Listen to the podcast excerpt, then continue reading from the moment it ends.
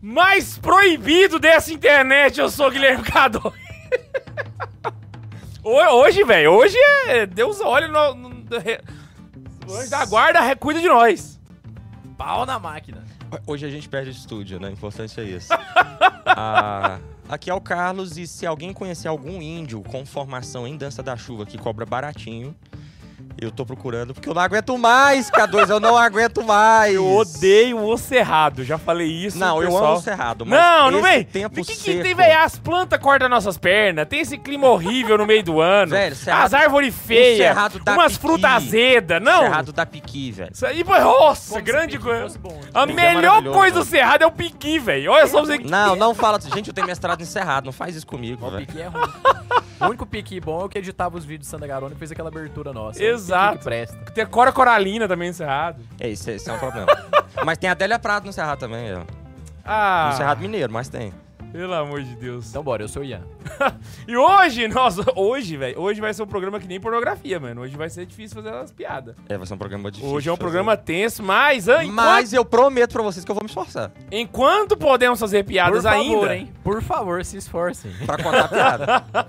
enquanto podemos ainda fazer piadas, temos alguns avisos para dar pra vocês. O primeiro, gente, é o projeto JMJ, que você não sei se você sabe, mas a galera que vai pra jornada, estou criando conteúdos exclusivos pra formar a galera como preparar pra ir pra jornada, como arrumar suas malas, co- como pegar os melhores eventos da jornada. Então é só acessar jmj.carona.com.abr. Inclusive, queria mandar um abraço aqui especial esse fim de se esse semana esse fim de semana, estive em Franca, São Paulo, lá no pessoal do Raléu de Franca, do Charabadá, e foi Deve maravilhoso. ser uma cidade legal porque ninguém lá é falso, né? Todo mundo é franco, né, cara? Francamente. Inclusive, queria mandar um abraço pro nosso chefinho Rafael Tomazinho, que me hospedou na casa dele. Fiquei no quarto de Tomazinho, dormi na Olha. cama de Tomazinho, só que sem o Tomazinho, o Tomazinho dormiu em outro quarto. Achou a- a- a- as chupetas que ele usa pra ele ir lá pra aquela terra dos bebês lá? Nossa, boiei demais. Você nunca assistiu o Poderoso Chefinho? Nossa, verdade, verdade. Não, realmente, faz sentido, caraca. E um abraço pros, pra todo mundo da casa dele, eu né? vi pela videochamada e é fascinante como ele realmente parece Poderoso Chefinho, velho. Verdade. Toda a família Tomazinho, eu vi pro Sérgio que eu descobri que não é Tomazinho. O pai do Tomazinho não é Tomazinho. É a mãe dele e o irmão dele. Ah, ele pegou o sobrenome da mãe. Mas foi um abraço, um ele abraço fez pra igual meu everybody. avô. deve Você tá sabia que eu não sou Neiva também? Para, para, não vem não. Juro. Não, não, não, não, não, não, não. Juro. Neiva é o sobrenome da minha bisavó. O meu avô, na, na época que foi se registrar, ele devia, em vez de pegar o sobrenome do meu bisavô, do pai dele, ele pegou da minha bisavó o Neiva. Mas era pra ele ter pego, que é a ordem correta, né? O Aragão do meu bisavô. Era pra você ser Carlos Aragão. Aragão. E eu É sou Carlos, Carlos Neiva. Alberto Aragão Oliveira Júnior. Não, Ca- seria Carlos Alberto Oliveira Aragão Júnior. É Oliveira Neiva, é verdade. Caraca. Ah, eu prefiro Neiva. Não, mas aí o que, que acontece? Eu- aí vem outro, outro problema. Eu também tô errado porque eu não devia ter pego Oliveira, porque Oliveira é o sobrenome da minha avó. Eu tinha que ter pego o sobrenome da minha mãe. Cara igual. Não, mas você é Júnior. Júnior é o nome do seu pai com Júnior. Não, nada a ver. É, Não- ué. Você Não. não, você não perde o sobrenome da mãe por causa disso. Perde, é por isso Perde Não. sim. que todos os Júniors não Os têm nome Júniors têm seu nome inteiro, pô. Claro Júnior que não, filho. gente. Claro eu já que olhei, sim. Gente, eu já olhei isso. Eu também Não. já olhei. A Karine não deixou o Bento ser Ian por causa disso. Porque ela é bairrista, ela não aceita tirar o O, sobrenome. o- o- mas é Larcão, é massa do caramba, né? Eles É de metade de Anápolis. O, se fosse pra fazer certo, meu nome seria. ó, olha que chique. Carlos. Sabe que tem uma rua que chama Larcão, de Anápolis? É uma travessa que tem 30 metros. é de- Não tem uma rua que chama Neiva. Não tem uma rua que chama. a- K2. Das Mercedes. Não, em Brasília talvez tenha. o Não, K2. mas a- agora vamos lançar aqui. K2 é nome de um monte. Alarcão, uma travessa que ninguém na internet viu. Agora Neiva é um meme respeitado mundialmente. Sobre pau pequeno. a, a- Meu nome era pra ser Carlos Alberto dos Reis Aragão. Ai, gente, ia ser, eu- eu acho que Deus fez isso pra proteger. Imagina só o seu ego com esse nome. Dos Então, um Reis abraço pessoal de Franca, família do Tomazinho, todo mundo, tia Eliane, tio Sérgio, Diguelito, everybody, beleza? E, Aragão. Everybody. Inclusive, eles me levaram, velho, no mosteiro de Claraval, lá dos monges cistercienses. Lá do, do, do São Bernardo de Claraval? São- Exatamente. E eu ó. não sei se a Laís está me ouvindo. Amor! Está ouvindo? Da lactação? Ai, meu Deus do céu. Oh, meu Deus. Me dá boas lembranças de São Bernardo de Calavral.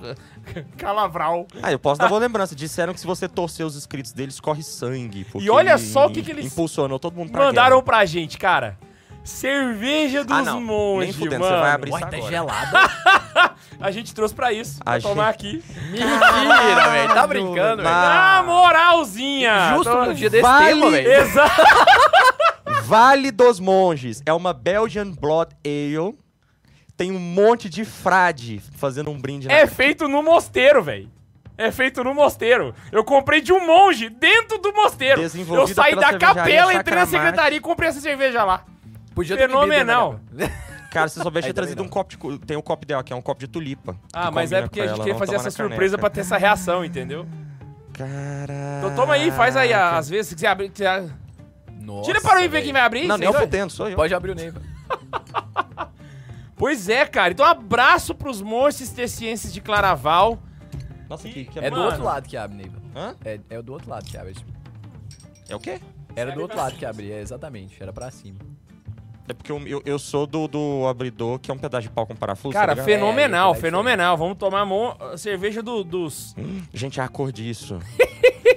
pra quem tá no Spotify, é douradinha. Tomei, vai lá, Ian, na frente. Ai, vai derramar, vai sujar o estúdio. Ai! Você gosta mais que eu de cerveja? Hum.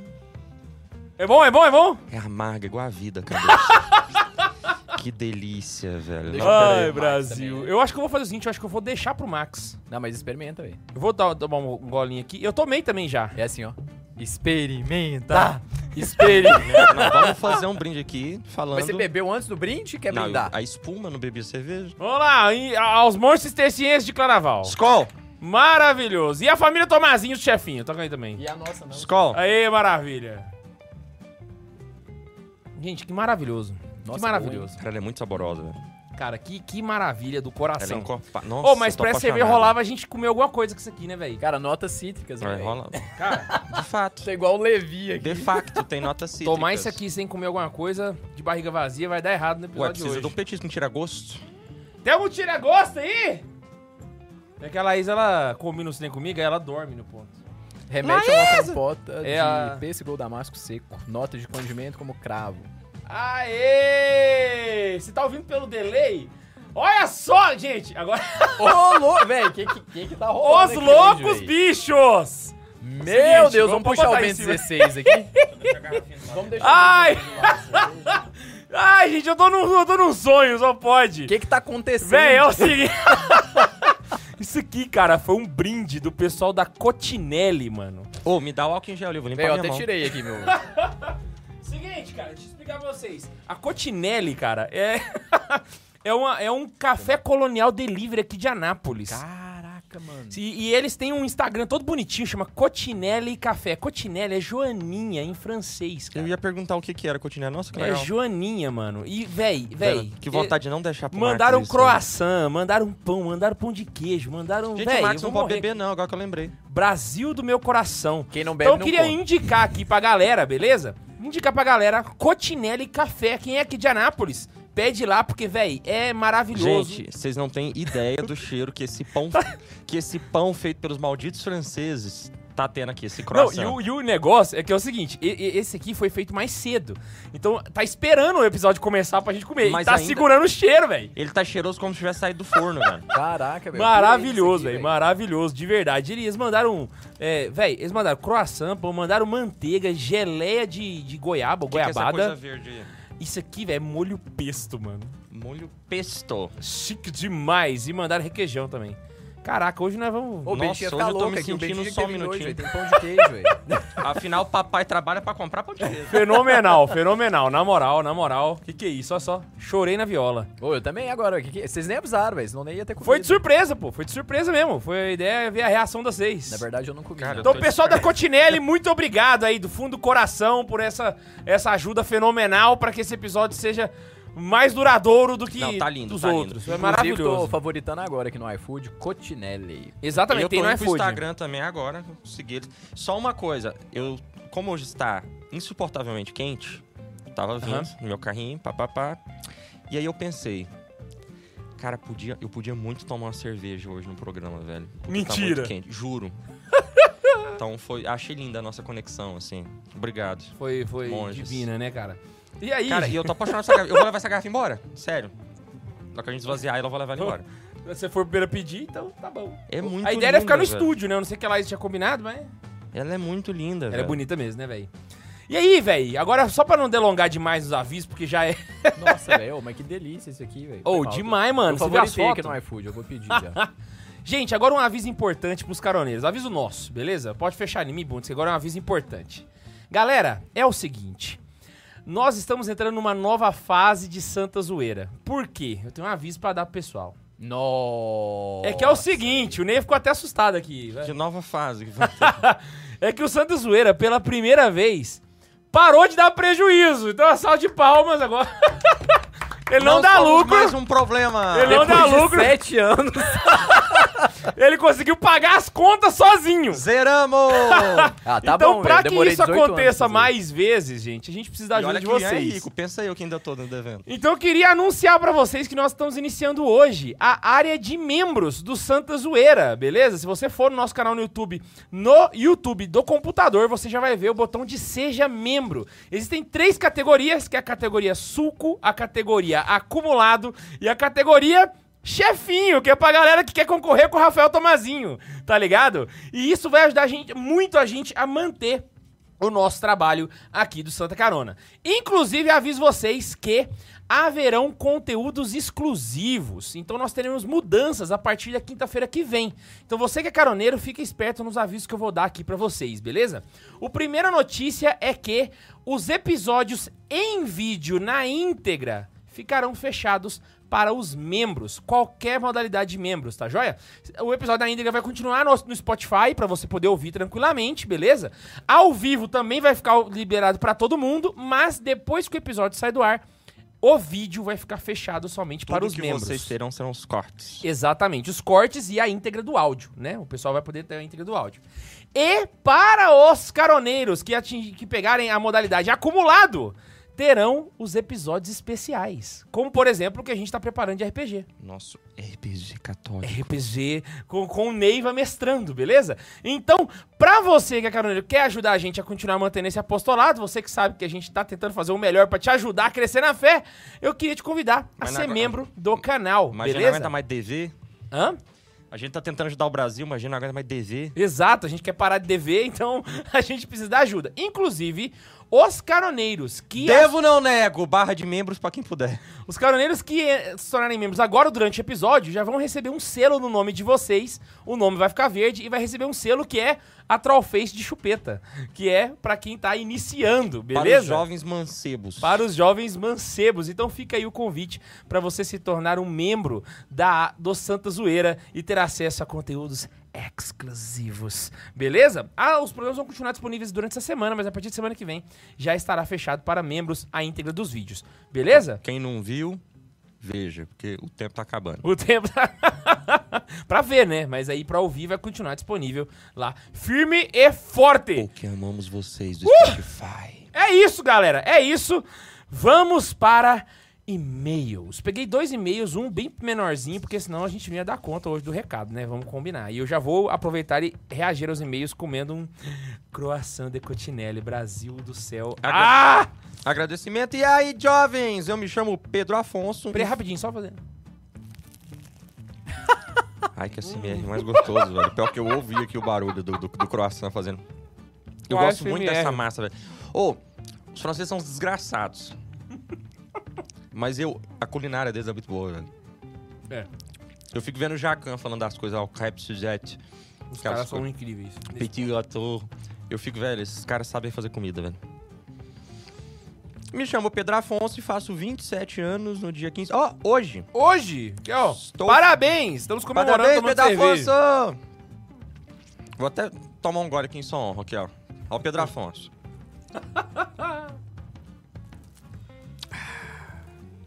Gelada. Estou fazendo faculdade de gestão de recursos humanos e estou à procura de um emprego. Eu sou de Nilópolis, a terra da escola de samba Beija-Flor. Aê, Beija-Flor! Abraço! Minha escola de samba Beija-Flor. Sério? Eu sou torcedor da Eu Beija-Flor. sou imperatriz do Podinense. Esse é o momento que você falava se você tem alguma escola de samba. Cara, eu tô tentando. Ele é do Vasco Unidos da da, Gama. Tijuca, Unidos da Tijuca.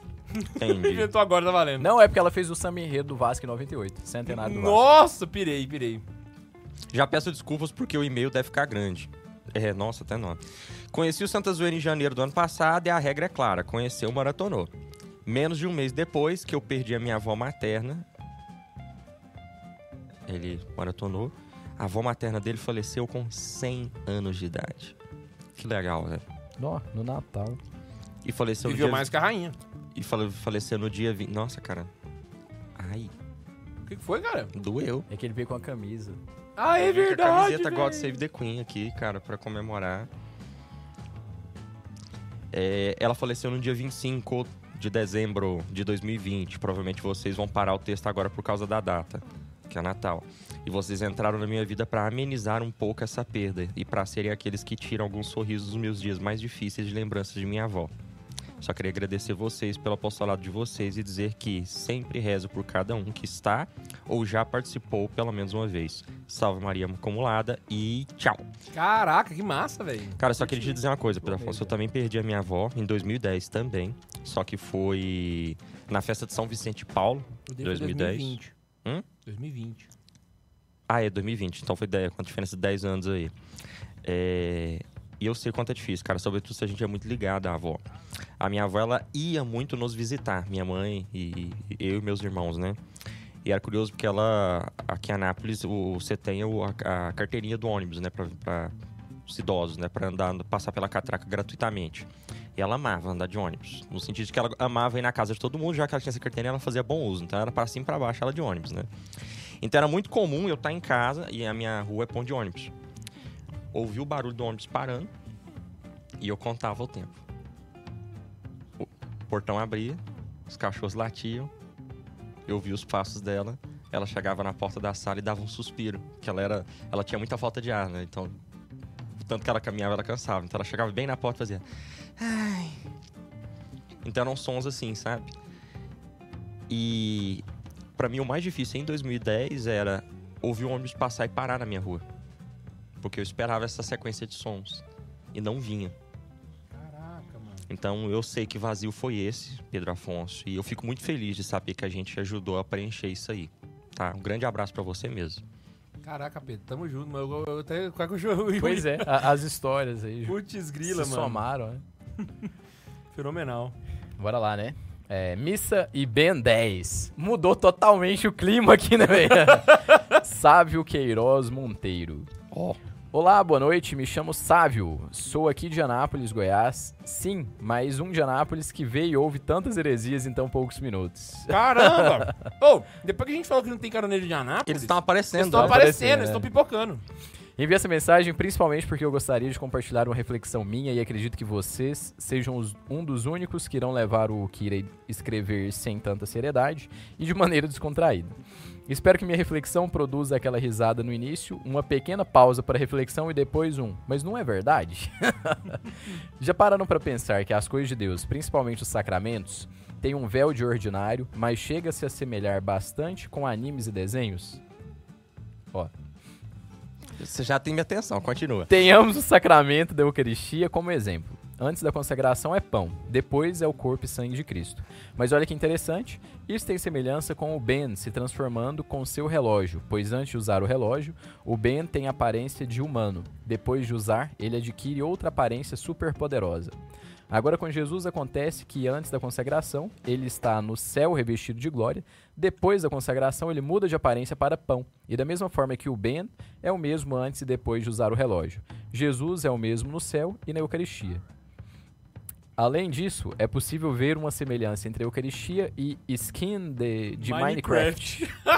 boa, boa. Em essência, todos os bonecos do jogo são o mesmo, Todos são Steve. mas a skin muda conforme a escolha de cada um. E um mesmo jogador pode escolher trocar várias vezes de skin, de maneira semelhante Jesus. A minha skin é escocês, eu com, com kilt. Ele continua sendo sempre o mesmo, mas na Eucaristia seria como se ele tivesse com a skin de pão. Seria possível continuar com várias relações, mas deu para perceber que, extraordinariamente, o sacramento da Eucaristia se parece mais com animes e desenhos do que com a realidade ordinária que a gente está acostumado. Acrescentando ao que falei, só para terminar com chave de ouro, Goku vai, é, voar numa nuvem é um absurdo, mas não está escrito em Marcos 13, 26 que então o filho do homem será visto chegando nas nuvens, com grande poder e glória. Cara, eu- você não tem ideia do que eu tô adorando esse meio, velho. Escrevi tudo isso para que ao menos a gente pense um pouco mais, que tem muitos pontos na realidade. É, na realidade, são muitos pontos, né, em especial do cristão, que se parecem mais com animes do que com o que a gente está acostumado no dia a dia. Você sabe qual que é o critério pra conseguir andar na nuvem voadora? Que é essa nuvem que o Goku Ser tem? puro de coração. Ser puro de coração. Se Mentira! você não é sério. puro, a- você, pa- você passa direto por ela. Você ninguém, não para em cima Ninguém dela. ficava em cima da nuvem, só o Goku Caraca, e velho. o Gohan. Gohan. Eu ia falar o Goten. Mr. Satan não ficava. Não, o Mestre ah. Kami, que era dono da nuvem, não ficava. É, o Mestre Kami, a Bulma, ninguém. Caramba. Deixa eu ver aqui. Talvez isso seja só um jovem um tanto quanto inocente falando bobeiras, mas talvez não. Acho que deveríamos reconhecer mais as coisas extraordinárias que Deus faz, para assim, talvez, reconhecermos o quão surpreendente é que ele é. O quão surpreendente ele é, que é todo poderoso, se importar de verdade com as coisas realmente ordinárias do nosso dia a dia, e quão impressionante é que Deus, logo após a missa, depois de fazer algo que se parece com animes e desenhos, quer que nós tenhamos nossa vida ordinária e deseja que andemos até o nosso carro e vamos embora dirigindo da maneira mais ordinária e simples, sem voar, sem teletransportar, sem bilocar e etc. Caraca, Muito mano, catequese boa, bom, mano. véi. Catequese boa pra paróquia. Ele Sabe. fez eu pensar em duas coisas. Primeiro, eu já expliquei algo parecido com esse de skin de Minecraft dele. Pra explicar pra um evangélico de por que que não eram muitas Nossas Senhoras. Eu trocava skin só dela. Era a mesma personagem, mas trocava skin. Ah, boa, boa. Ah, e ele falou uma outra coisa ótima, né? Porque agora ele vai mudar minha forma de ver a missa. Porque toda vez que o padre for fazer a epiclese, que é aquele momento em que ele estende a mão pro, pro cálice, Pede o Né? Santo. e pede o Espírito Santo, que segundo a igreja oriental é o momento da consagração, mas nós ocidentais acreditamos que é a hora da, da palavra tomar todos e comer. Na hora que ele estende a mão e o coroinha toca o sino, Jesus lá no céu ouve o sino e fala: tá na hora de virar herói. muito bom, cara, muito bom. Gostei muito desse e-mail. Cara, que Maravilhoso, e-mails bons, né? velho? Não, tá chegando os e-mails muito bons. Mentira que tinha faquinha aí. Tinha, cara. Eu tava procurando ela. Não, você pira. Eles mandaram um faquinho de madeira, cara. Você- Olha só, o pessoal da Cutinelli é outro Não nível, mata velho. as tartarugas essa daí. Não, nem um pouco. olha, velho, olha só que fenomenal. Mara... Ô, ô, Mano Bondes, tem Eu- super da Xuxa pra Eu nós? passei com o espetinho ali. Pô. Temos, temos alguns aqui. Virgem, bora lá? let's go. Bora que eu como enquanto isso. O primeiro é do chefinho, né? Ele falou assim: Tamo "Fa- junto, Javinho. Sempre se faz presente. Fala, meus amigos, tudo certo? Quero muito comprar esse livro. Comprei Alma do Mundo do RS, que eu não sei quem é RS. Alma do mundo é de quem, Nino? O RS é o que? O RS Soares? Não sei. Não sei, tá aqui, do RS. R.S. Soares. Estou seguindo a Jesus Cristo. Saudades do meu gordinho. Roger Scruton. Tamo junto, Tomazinho. Tamo junto, pessoal. E- inclusive o Tomazinho, mano. Você... Bicho, você vê o jeito que eu comi lá. Eles fizeram lasanha, yakisoba. Mano, na moral, pode me chamar quantas vezes Esse quiser, livro do escrito eu não conheço. Eu gosto muito do... a- as vantagens do pessimismo. é pecado se eu comer um croissant? Por que seria? Carinho pode estar assistindo. Ela tá dieta. Aí ele, aí ele mandou: Tamo junto, pessoal. Melhor podcast do Brasil. Pode até não ser, mas na nossa cabeça, somos os melhores.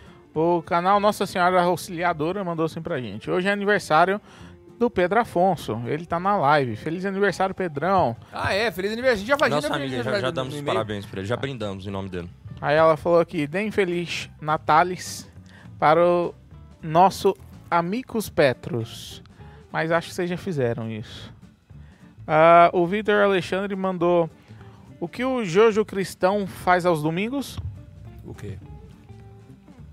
Não sei. Eu realmente quero saber a resposta. Ora, ora, ora. Ora, ora, ora, ora, ora, ora, ora. Adorei, adorei, adorei. Nossa, eu vou contar essa piada pra mim. Muito bom. O Gabriel mandou, boa noite. Gabriel, teu char, teu car, teu alguém. É, boa noite. Carro seu. É isso aí. Boa noite. Só marcando a presença do chato do RPG. Aê! A É o de Giovana. Goiânia. É, é, ó, deixa eu ensinar como é que marca a presença. Vai no Instagram do Ian, todo dia. E fala, vai jogar RPG, vai jogar RPG, vai jogar RPG, vai jogar RPG. Até ele joga RPG. Ah, o Ian não olha no Instagram. Ele só olha Cristiano Ronaldo. Vai no da Karine. Vai todo dia no da Karine. Em minha fala. defesa, eu falei isso terça-feira pro Gabriel. Encontrei com ele lá em Goiânia. Eu já tentei marcar três vezes com o Ney, ele não podia nenhuma das três. A última delas foi semana passada, no 7 de setembro. Ele vira pra mim, 7 de setembro de manhã, bora jogar RPG? Feriado, véi. Eu sou professor do colégio militar, K2. Tinha um milhão de pessoas, nem senti falta do Neiva. O Neiva tava lá no Bolsonaro, cara. É, pois é, foi lá pra Brasília lá e fica reclamando. Vai lá. De desfile de 7 de setembro. Foi lá, vestiu Tava camisa, desfilando com a minha escola É. aqui em Anápolis, na aula dos professores. vestiu camisa da CBF. A Giovana mandou assim: Salve Maria. Salve. Vou Salve. mandar superchat, superchat até ler meu e-mail. Qual é o nome dela? Giovana, aqui tá Giovana sem Giomo. Tá, vou dar, vou dar um olho nesse, nesse Não, não lê Não. Ela, ela vai parar de mandar, ué. Ah, é É verdade. isso que eu ia falar, fica sem ler que ela continua Não mandando vou ler não, não vou ler não.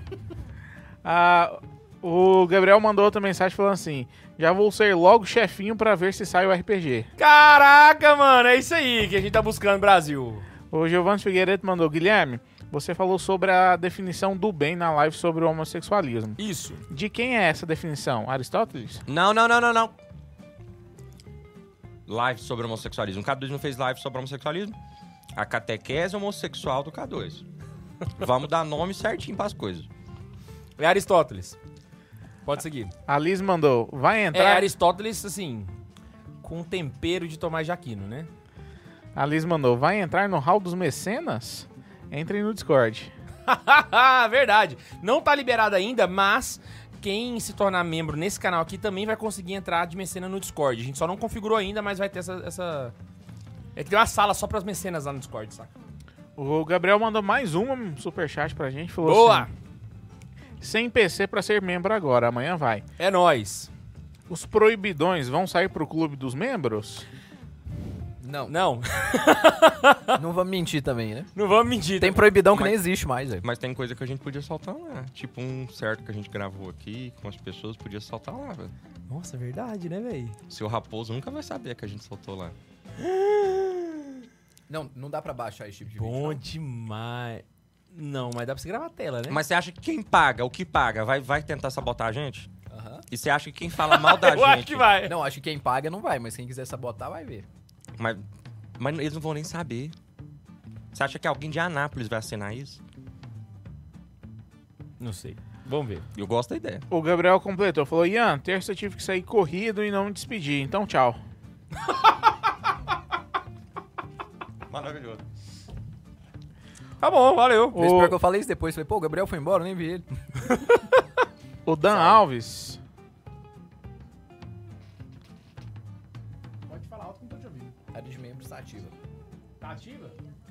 Tá ativa a área de membros, tá ativa a área de membros. O Dan Alves mandou 10 reais e não mandou mensagem, mas ele escreveu três vezes embaixo do, do superchat dele. Cadê o Max? Cadê o Max? Cadê o Max? O Márcio trabalhando, gente, mas ele falou que vem talvez mais tarde. O Caputino mandou pra gente um boa noite. É isso, boa noite. E eu acho. A mensagem seria melhor se o Boa Noite tivesse mandado um cappuccino, mas isso é história pra. E eu já acho. tem cerveja, já tem um banquete. Chegou um Super Pix? Semana passada a gente recebeu um Super Pix de 100 reais Putz, grila. do Felipe Viana. E ele mandou assim: Suas bênçãos, salve Maria Suas acumulada. benção. Também quero, Salve. também quero a camisa do Padre Pio, XL. Ele mandou aqui o tamanho dele. Tô, tô explanando porque eu quero que as pessoas saibam que existem mais pessoas no mundo como eu. Nome na testa do Bundes para ele aparecer: Tim Bundes. se fuder. Velho, o negócio lido que a gente tá sem canetão, mano. Você podia ter lido isso no final do episódio, Bundes. Podia mesmo, podia mesmo. E só queria dizer que a Lúcia Lima acabou de entrar no área de membros na categoria chefinho. Mentira! Nome Na da moral, Lúcia Lima na, moral. parede aqui agora, velho. parabéns, parabéns, mano. O que, que é isso? Não, Lúcia Lima, obrigado, ó, Lúcia. Você tem coração pra você. Assim como a Lúcia foi a primeira. Dos irmãos aí em Nárnia, a Lúcia Lima é a primeira a entrar na nossa área de membros. E bem-vindo e- e bem-vindo a Lidiane também, que entrou no sulco, né? Bem-vindo ao sulco. Oh, Lidiane entrou no suco, maravilha. Já tá aparecendo o íconezinho do lado delas já? Já tá aparecendo. É o, é o trollzinho de chupeta? É o trollzinho de chupeta. Mara É o maravilha. jovem mancebo. Um, um dia ele cresce, um dia ele cresce. Ah, depois nós vamos postar no Instagram, nós vamos postar no Instagram do, do Santa Zoeira todas as categorias pra você ver. Conforme o tempo que você é membro, vai mudando. Então Como é que começa, vai mudando? Como é que vai mudando? começa com um trollzinho de, De chupeta. de chupeta. Jovem mancebo. Depois é um trollzinho de boné, Jovem. jovem. Aí é o troll normal, Curado. curado. Aí é um. aí começa o hall. Ah, é, tem que falar o tempo também, né? Entrou agora é troll de, chu- de chupeta. Um mês, troll de boné. Já que vi- virou jovem. Dois meses, troll normal. Jesus já te curou. Seis meses, troll de bronze. Ó. Um ano, troll de prata. E dois anos, troll de ouro. Aí ele, tem, ele, ele até brilha. É outro nível, outro nível, sim. outro nível. Que que é isso? Ó, galera, ih, já a galera sendo virando membro, cara. Não, a galera virou Que aqui. que é isso?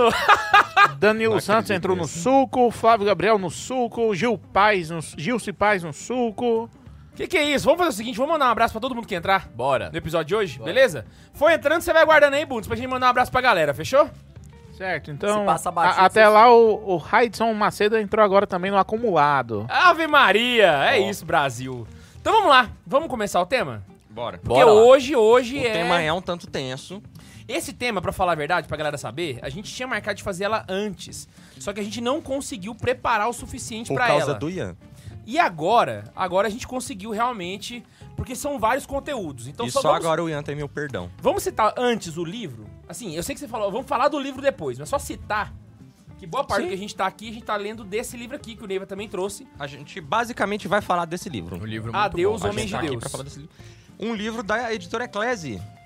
E que o Pato Careca que vocês gostam já falou bem desse livro também. Exato. E também tem outros conteúdos também que você pode pesquisar, como por exemplo, o filme O filme Spotlight, Spotlight. que nós também vamos comentar. E tem uma série no Netflix chamado Confissão, se não me engano, que fala sobre o mesmo caso, só que na Espanha. Não conheço, velho. Não é confusão não, é? Agora é eu... confessar, alguma coisa de confessar. Não, é... Acho que é o, o preço da obediência, uma coisa mais ou menos assim. É. Que É, o do Maciel, do, do, do, do Maciel, do, dos Não, não, não, não, não. É dos maristas. Lembrei, o do, do Maciel é Obediência Perfeita. Tá no Netflix? Tem na Netflix. Caralho, velho. Esse daí eu tô curioso já. Ah. Só que, só que assim, isso aqui que a gente vai falar hoje é uma parte da vida do Maciel, né? Né, Não é do Maciel, que é dos Estados Unidos, né? Não, é, não, é tipo assim, é, o problema que nós vamos discutir hoje é um dos problemas do Maciel, né? É. O Maciel é um ele deles, consegue ir é além. pequeno, velho. Porque o Maciel pequeno. conseguiu cometer. É um- Maciel conseguiu cometer todos os pecados possíveis depois de Adão, né? ah. Caraca, velho. Mas esse é um livro, é um livro muito bom. Muito bom. Muito bom mesmo. Né? O Ian, quando tava lendo, ficou tão motivado pela leitura que mandou mensagem e falou: Caraca, esse livro é muito bom. Eu falei: Eu falei que ia gostar, velho. Esse livro.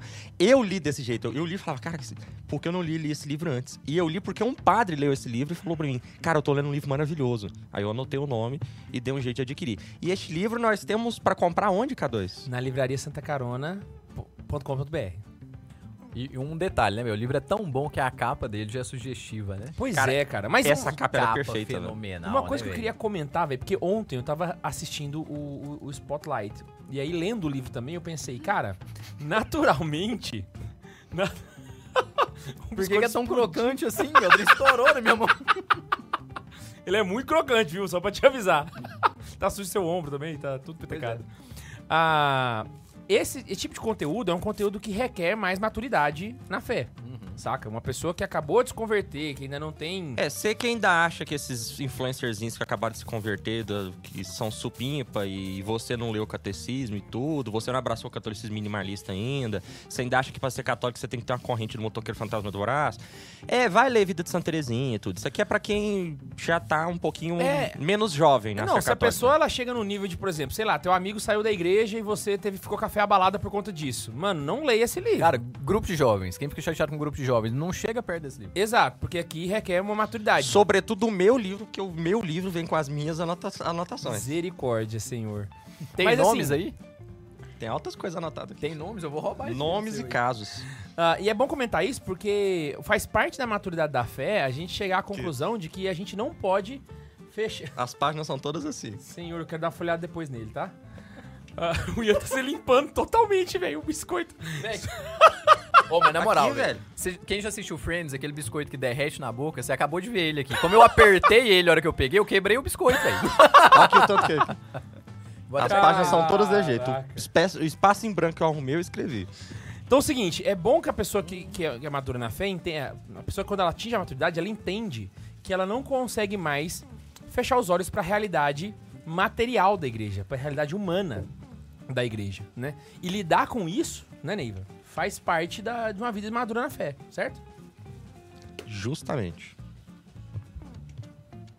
Então tá bom, obrigado. Ah, Você queria que eu dissesse mais o quê? Queria que você puxasse o bonde, velho. Ué, puxasse o bonde, então. Então vamos seguir o nosso roteirinho aí. Então eu que tô A fazendo. questão é, gente, ah, eu vou falar um negócio que eu falei uma vez num podcast. E porque o Pato Careca tinha feito um vídeo falando mal, a galera toda foi lá e me crucificou. no- eu falei no, no Hora do Chá. E porque o Pato Careca falou mal, a galera tacou o pau, né? Que é a que- a questão da expressão a igreja santa e pecadora. Uhum.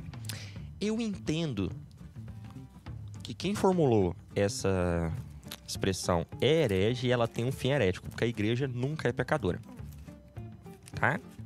Então calma. É porque às vezes vocês martelam com muita intensidade algo que o Pato Careca explicou várias vezes e vocês transformam num, num- num- num- num lema slam e bombardeiam na internet com eles. Por causa de um videozinho de um minuto que ele faz pra poder... Exatamente. Exato. A questão é, a igreja é cheia de filho da puta. E eu já falei pra vocês que se filho da puta voasse, não dava pra ver o céu. Essa frase é ótima. Não ia nem Então. ter cadeira aqui nisso. Então a igreja é santa. A igreja é santa. Mas ela é composta de uma cambada de filho da puta. Ah, mas se eles são filho da puta, eles não fazem parte da igreja? Então, é complicado isso, é porque vocês levam né, de uma forma muito complicada as coisas por causa de slogans que vocês criam. Vocês parecem as ovelhinhas do Revolução dos Bichos, do George Orwell. Vamos acalmar o coração? Primeiro, eu tava. Só, só pra servir de exemplo. Tem nada a ver com o programa, mas só pra servir de exemplo. Eu tava lá de boa, mexendo no meu armário, guardando trabalho de aluno. Tô com uma pilha de, de trabalho de aluno desse tamanho aqui, assim, dou umas redações que eu pedi pra eles fazerem. Aí eu tava lá mexendo as entrevistas que eles fizeram. Eu tava lá mexendo e os, tem, tinha dois professores conversando na, na sala do lado, só que, como é aberto, né? É só uma paredinha dividindo, eu tava ouvindo a conversa sem querer. E aí, eles começaram, não, tem um negócio que eu não entendo, é o tal do católico não praticante. Como é que você é alguma coisa não praticante? Ah, eu sou fumante não praticante. Isso não existe. Aí Começaram a criticar, e papapá, que essa expressão não existe, não sei o que, não sei o que. E eu já vi vídeo do Pato Paulo Ricardo falando. Ih, falei o nome dele. Já vi vídeo do Pato Careca falando. O, o, Bundes põe um pi aí. Ao vivo, depois, né? Ah, Pi! filha da- Ah, ah, eu já vi vídeo do, do Pato Careca falando que não existe isso, que não sei o que, católico não praticante, porque se você não tá praticando, você não tem como. Gente, vamos entender uma coisa. V- vamos abraçar o catolicismo minimalista mais uma vez. Ian, o que, que é necessário para ser católico? Ser batizado. Se uma vez eu sou batizado, passo a pertencer à igreja, e de repente eu paro de ir à igreja, em algum momento eu deixo de ser batizado? Não, Eu deixo de ser filho de Deus? Também não. Eu deixo de estar vinculado de alguma maneira à igreja católica? Também não. Então sim, existe católico não praticante.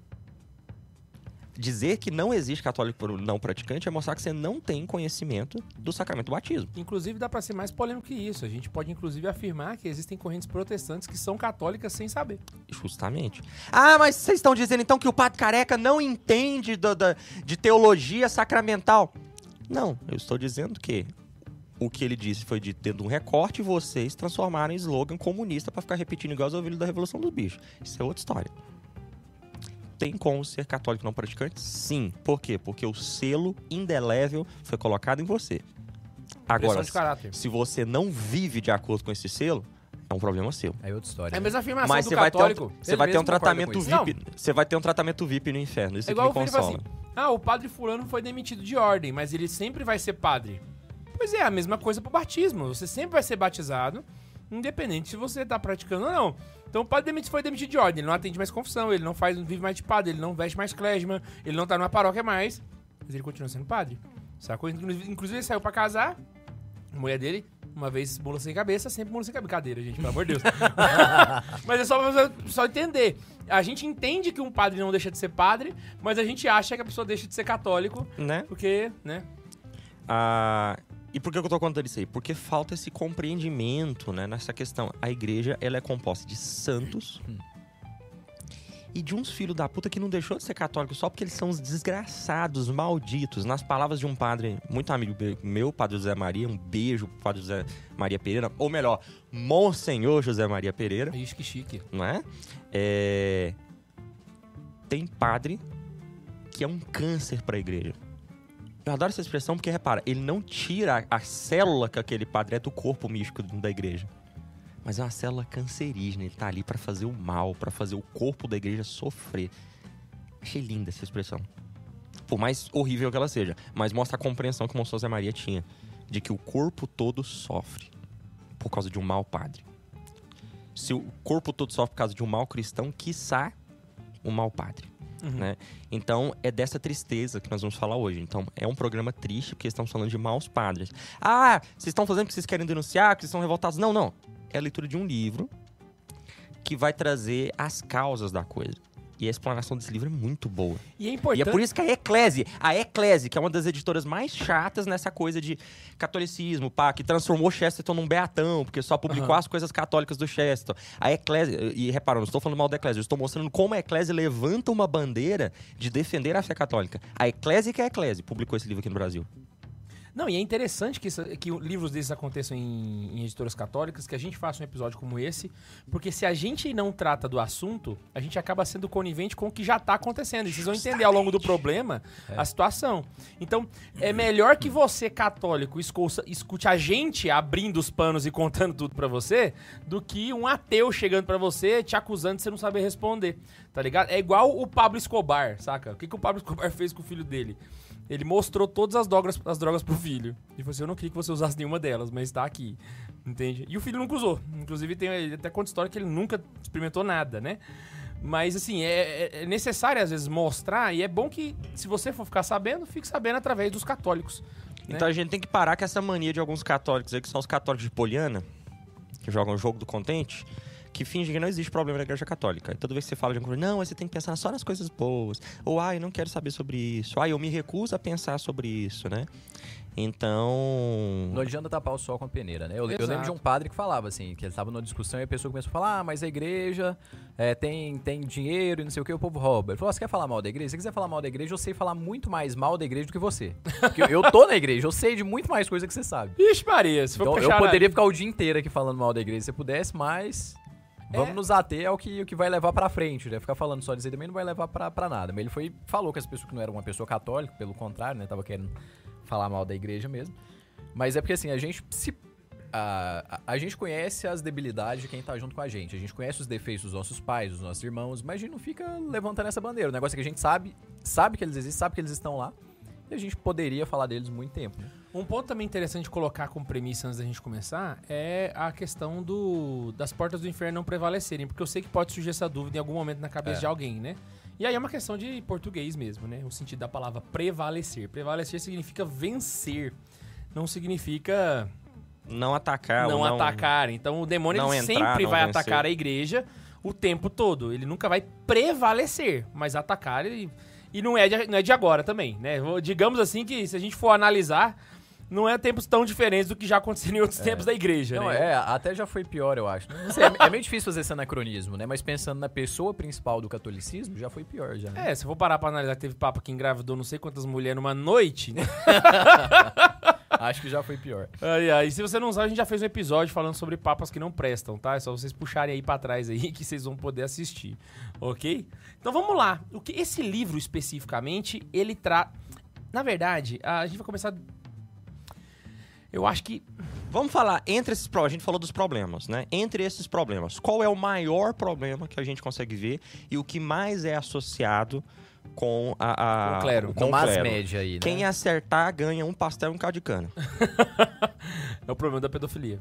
É. É. o que a gente mais vê. Inclusive, eu lembro uma vez, cara, que eh, uma vez um padre foi dar uma palestra na, na escola que eu tava, e lá era uma escola católica.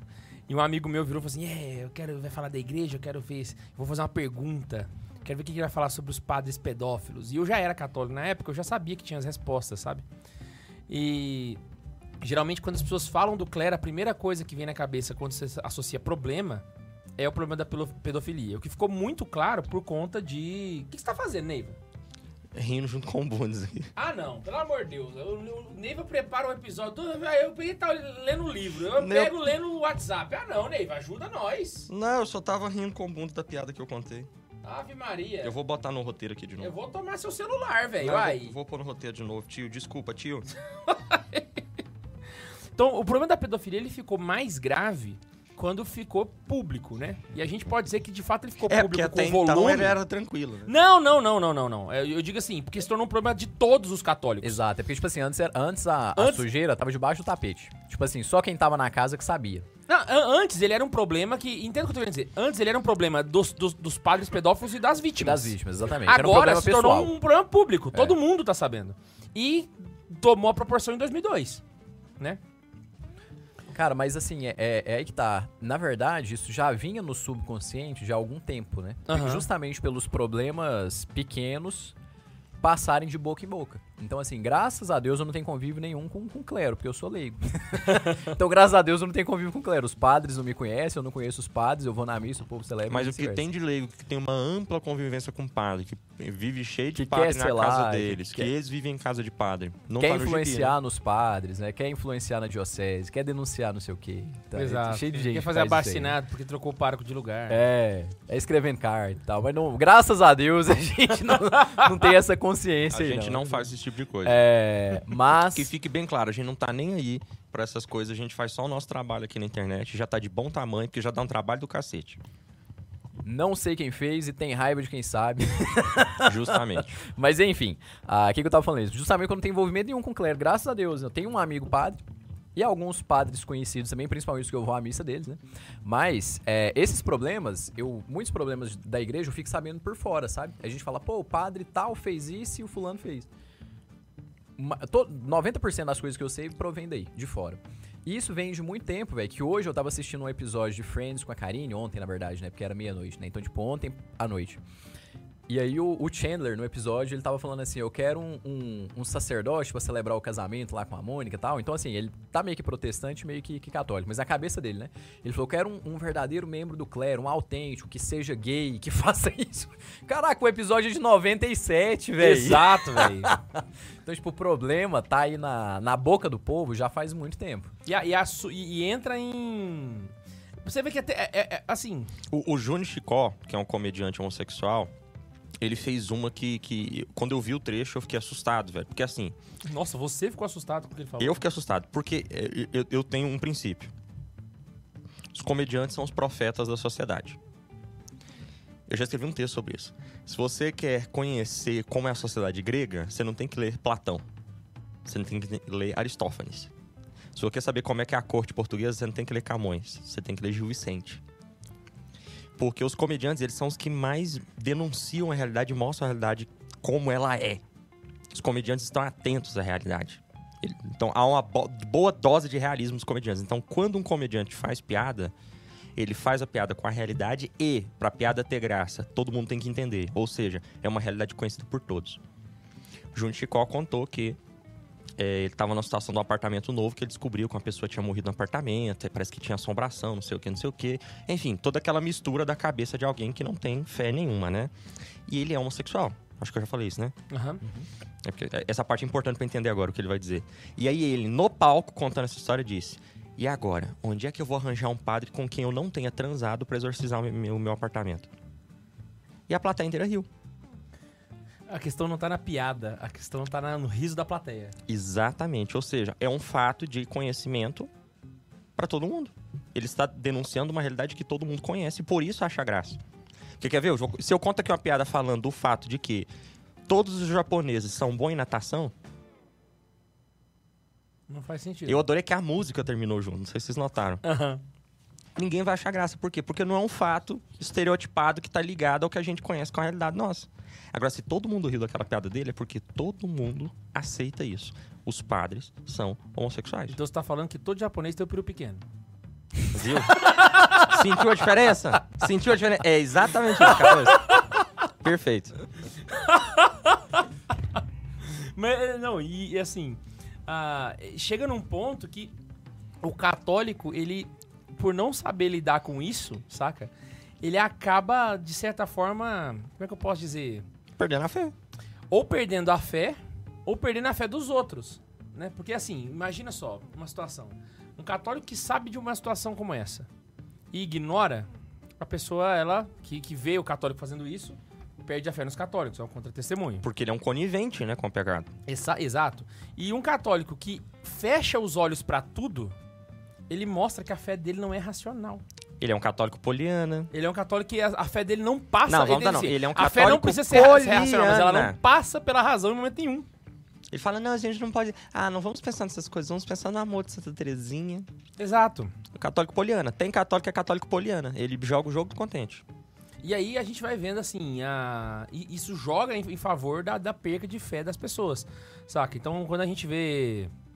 E aí a gente pode pegar vários outros problemas do, de, de líderes religiosos, como por exemplo o caso de dinheiro no protestantismo, né?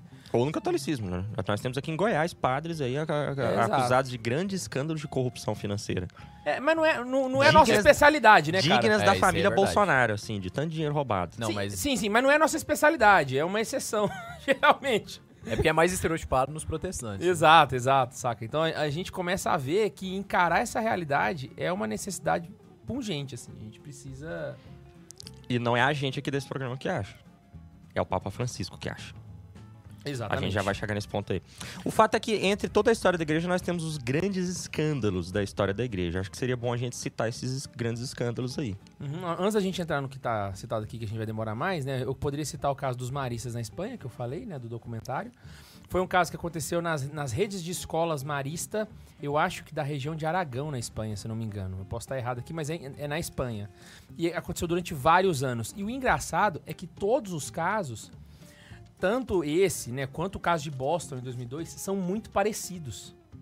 Parece. E aí que eu, eu não tô falando o caso de um padre, eu tô falando um caso do clero, que é, geralmente acontece assim.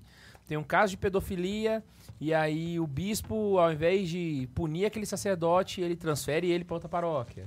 Né? E aí vai transferindo de paróquia até que então você vê o, o- o padre rodando, mas ele nunca é pego, né? Quando há uma denúncia formal, é- a igreja vai lá e extrajudicialmente faz. A igreja, o, o- a cúria, né? Vai lá e faz uma. Um, um- uma barganha extrajudicial, né? Ela vai lá e dá um dinheiro É como um se fosse acordo, um, né? um acordo de silêncio, né? É. E aí, desse jeito, você vai vendo a coisa se perpetuar da mesma forma, o mo- mesmo modus operandi que você vê. Então, ó, o primeiro caso é o caso que eu queria citar, né, lá de, da Espanha. O segundo caso é o caso de Boston, 2002, que aqui no caso, eh, Boston, na verdade, é dos anos 70 até 2002, né? Na, em 2002 que teve o desfecho. E tem o caso de Washington. E a gente pode colocar ainda o Washington, que era a grande sede da Igreja Católica nos Estados Unidos. O Washington tinha um poder gigante e hoje em dia não tem poder nenhum. Era uma, era uma igreja forte, né, pra caramba. Era, nossa, tinha uma, era uma potência Washington. A Igreja Católica tinha influência política, inclusive. E perdeu tudo. E podemos colocar ainda o caso da, da Congregação dos Legionários de Cristo. Cujo Ah, fundador, sim. Maciel Maciel, né, é, cometia pecados absurdos. Era tido como santo. Nuestro Padre, né? As capelas dos Legionários de Cristo tinham espaço para colocar a imagem dele quando ele fosse santo. Quando ele morreu, descobriu-se tudo sobre ele. E essa bomba estourou bem na mão do Papa Bento XVI, né? Uhum. Foi uma das coisas que mais queimou e cansou a saúde daqui do, do nosso querido Santinho. E ele agiu rápido, né? Porque quando ele assumiu o pontificado, foi a primeira coisa que ele fez. ele resolveu. Foi. Ele agiu muito rápido, velho. ele agiu muito rápido, E com muita hombridade, né? Porque ele virou. Ele, ele transformou o responsável pela ordem o Papa. Ele falou: agora quem responde direto, os, os legionários respondem direto a mim. Ele não deixou, ele não, ele não encarregou pra outro, ele jogou pra ele a bomba, assim. Então foi, foi uma Aham. das primeiras bombas que estourou na mão do Papa Ben XVI, foi dos legionários. Uma das primeiras que começou a atacar a saúde dele foi nos legionários.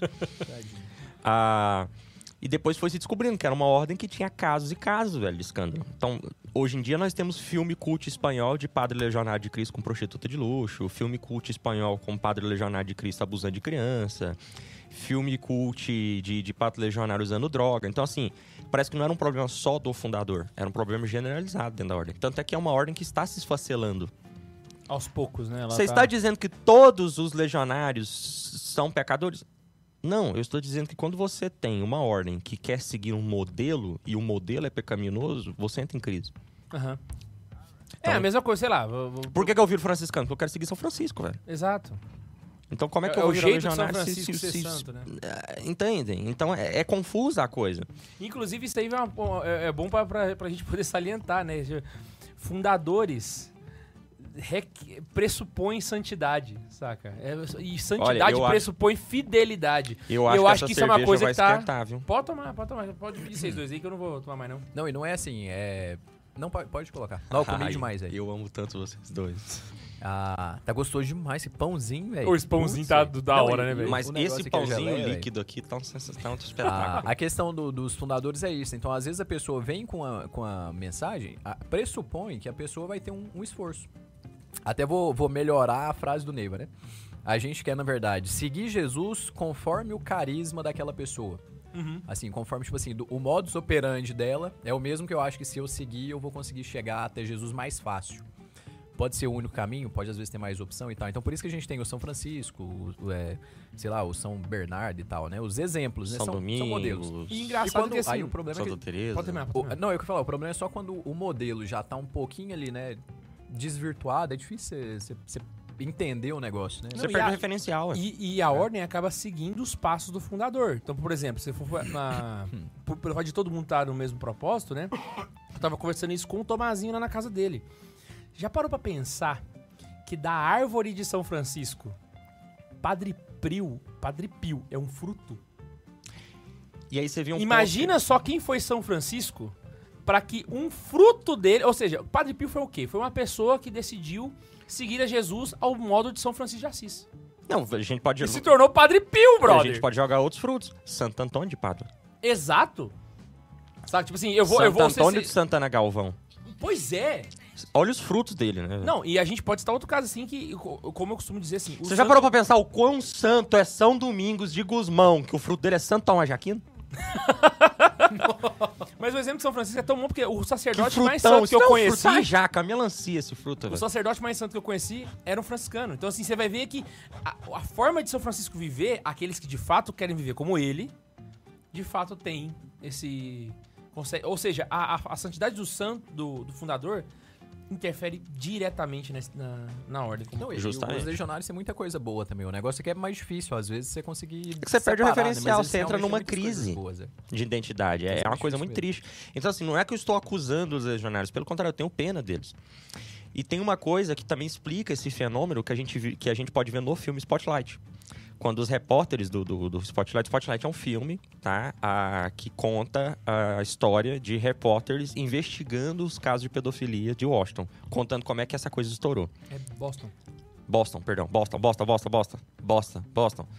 É, e eles vão na casa de um. Eles conseguem achar o endereço de um pato pedófilo, eles vão na casa dele.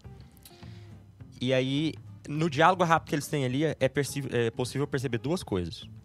Em primeiro lugar, o sujeito que comete esse tipo de coisas, ele cria uma autojustificação tamanha pra conseguir lidar com a própria consciência, que é um negócio absurdo, velho. Então tem padre, por exemplo, casos que já ouvi de histórias aí nesse Brasil. Padre homossexual, vive como homossexual, tem vários namorados, tem perfis em redes sociais, em aplicativos gays e tudo, mas consegue escrever uma carta assinada jurando que ele está sendo perseguido e que não tem nada disso, é tudo mentira. Tem casos em que a gente. Tem casos de padres pedófilos que chegam na frente da comunidade e chora K2. Não, isso é acusação contra mim. Eu nunca fiz isso. E a gente vê isso no Spotlight quando o pedófilo lá vira pros repórteres e fala: Não, a gente só tava brincando.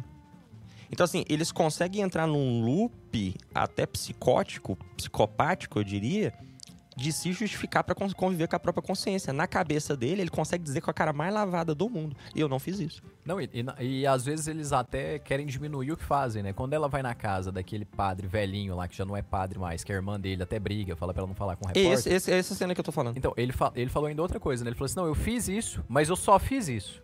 Então isso não é muita coisa. Agora os outros fazem muito mais. É, É. não, eu só abusei da criança, É. né? Ele falou, não, eu só fiz um- uma Tirei carícia, sarro. alguma coisa. Inclusive, eu quero fazer um meia-culpa Spotlight. Que filme bom, velho. Por que, que a gente achou aquele filme ruim, velho? Eu Não sei porque eu fiquei com raiva daquele Velho, Porque, tipo assim, eu na falei minha pro- cabeça da Não, época, e o porque, pior- tipo assim, eu não tava tão formado, eu acho. Não tem lógica. Eu falei, velho, o povo tá falando só mal da igreja. Putz, Mano, velho, tá falando a aquele filme eu tava verdade, assistindo, velho. eu parei o filme e falei pra Laísa, esse filme tinha tudo pra ser ruim, velho. Que filme É só, bom, uma, é velho. só uma redação no jornal, tinha tudo Porque pra se ser ruim, você só que você não para de assistir. Em nível de roteiro, é um filme de jornalista fazendo uma investigação que eles não têm acesso aos casos. Em nível de roteiro, esse filme deveria ser uma bosta. E é um filme que te deixa tenso, velho. Você fica, você não sente sono, você fica de olho na tela. É um filme muito bem produzido. Ele é muito muito bom. Ele só é Ele é triste pra caramba, né? É muito triste o filme, velho. É. Tipo assim, é, a- o, o sentimento que eu tive na época foi de raiva. Eu falei, pô, o povo tá produzindo um filme só pra, Eles pra são Hollywood falar mal da igreja católica. Véi, Eles são tomates que jogaram na Igreja Católica, do qual a Igreja Católica poderia fazer um excelente ketchup. É o que a gente tá tentando fazer agora. Exatamente. Mas, tipo assim, putz, a- o sentimento, na verdade, não tinha que ser raiva, tinha que ser tristeza vendo aquele filme. Mas vale lembrar que... Excelente filme. Ele, ficou- ele ficou bem no último ranking lá. Eu achei ruim ele ter Foi, ficado no véi. primeiro, mas, putz, é um dos melhores, velho. E, Muito e é um filme que o Papa Francisco gostou e usou como referência pra pra tratar dos jornalistas. sabe? Um serviço como aquele, a gente vai falar isso mais no final, mas é um, é um serviço pra igreja, saca?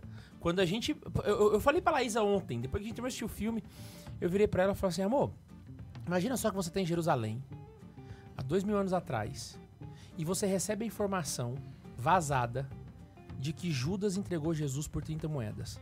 E Só que que os soldados não pegaram ele ainda. Se- Ele vai, ele vai, ele vai Ele- levar. Ele só vendeu, você ficou sabendo da notícia, só que não pegaram Jesus ainda. O que, que você faria? Ah, não, a gente reza, né? Não, ela Não, falou assim: eu, eu contaria. Eu iria. Porque a gente tem que entender um detalhe.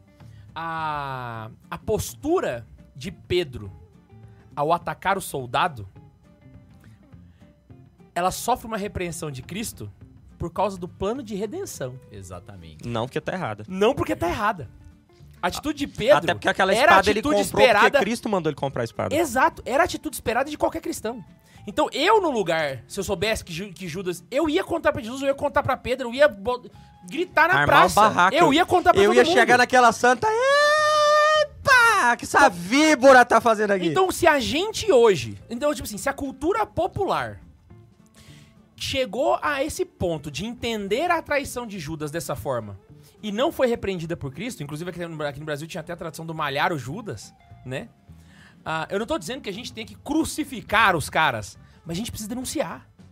É uma função do católico a gente denunciar. não pode deixar eles fa- fazerem. de fato, a. Exatamente. Então, ah, ah, do mesmo jeito que eu denunciaria Judas, eu preciso denunciar quando uma coisa dessa acontece. Então, um padre eh, pedófilo ele tem que ser denunciado a- a- porque a denúncia feita é, é como eu posso dizer, né? Você tá salvando uma criança do abuso. Porque quanto mais você demora pra fazer uma denúncia, mais crianças sofrem abuso por sua causa, em partes, por sua conivência. Confesso a Deus Todo-Poderoso e a vós, irmãos e irmãos, que eu pequei muitas vezes por pensamentos e palavras, atos e Omissões. E aí a gente pode pegar o evangelho, o evangelho Cristo a todo o tempo se referindo à criança como alguém que quer perto dele ou como alguém que é ele. E Você de duas formas, se escandalizarem saca? um desses pequeninos. Seria melhor que tivesse se datado a seu pescoço numa pedra de moinho e jogado dentro do rio. Ou seja, quando um católico se, depara com uma situação dessa e ele fica numa crise se ele deve denunciar ou não, estamos te dando os, os argumentos agora, saca? Você deve fazer isso. E aí qual que é o problema? Ai de vós que denunciar um dos pequeninos. Aqui escandalizar um dos pequeninos. O que que é escandalizar? Escandalon, pedra de tropeço. Fazer pecar também. Tem muita gente que fala, ah, eu fiquei escandalizado com aquilo. Não, não, não, você não ficou, você ficou assustado. Ficar escandalizado é. Eu fiquei, para vamos supor, K2. Inventa um pecado aí, K2. Eu xinguei alguém, eu falei Não. mal de alguém pra você. Matou alguém. Pode ser, matou. Eu descobri que o Ian, o santo Ian, o Ian do- do- dos ternos perfeitos, matou alguém. E eu fiquei chocado com isso. Eu não posso usar a palavra escandalizado como sinônimo. Agora, eu descobri que o Ian trai a esposa. Se o Ian, que é o Ian, trai a esposa, eu posso trair a esposa também. Neste caso, eu fiquei escandalizado. Aham. Ficar escandalizado é cometer o mesmo pecado por causa daquele exemplo que você tinha. Então parem de usar escandalizado errado na confissão, seus desgraçados. O padre tá entendendo errado.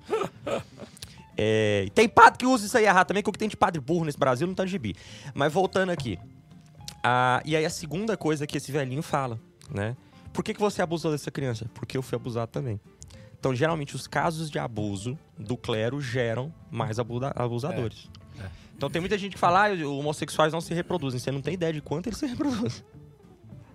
Faz sentido, faz sentido. Então, é, enfim, Antes só dar uma entrar- pincelada pra gente poder entrar no livro de fato agora. Bom, tem superchat da Xuxa pra nós? Temos um e várias inscrições aqui. Caraca, que maravilha, que maravilha. Então vamos lá. O último que eu falei Que foi cerveja o. Gente, quanto, quanto nome verde, hein, cara? Pois é. O último que eu falei acho que foi o Raidson, Acabou de né? chegar mais um, olha que. Então, É bom ter esse monte de inscrito pra quando a gente for- a gente for exposto do estúdio, a gente poder fazer outro.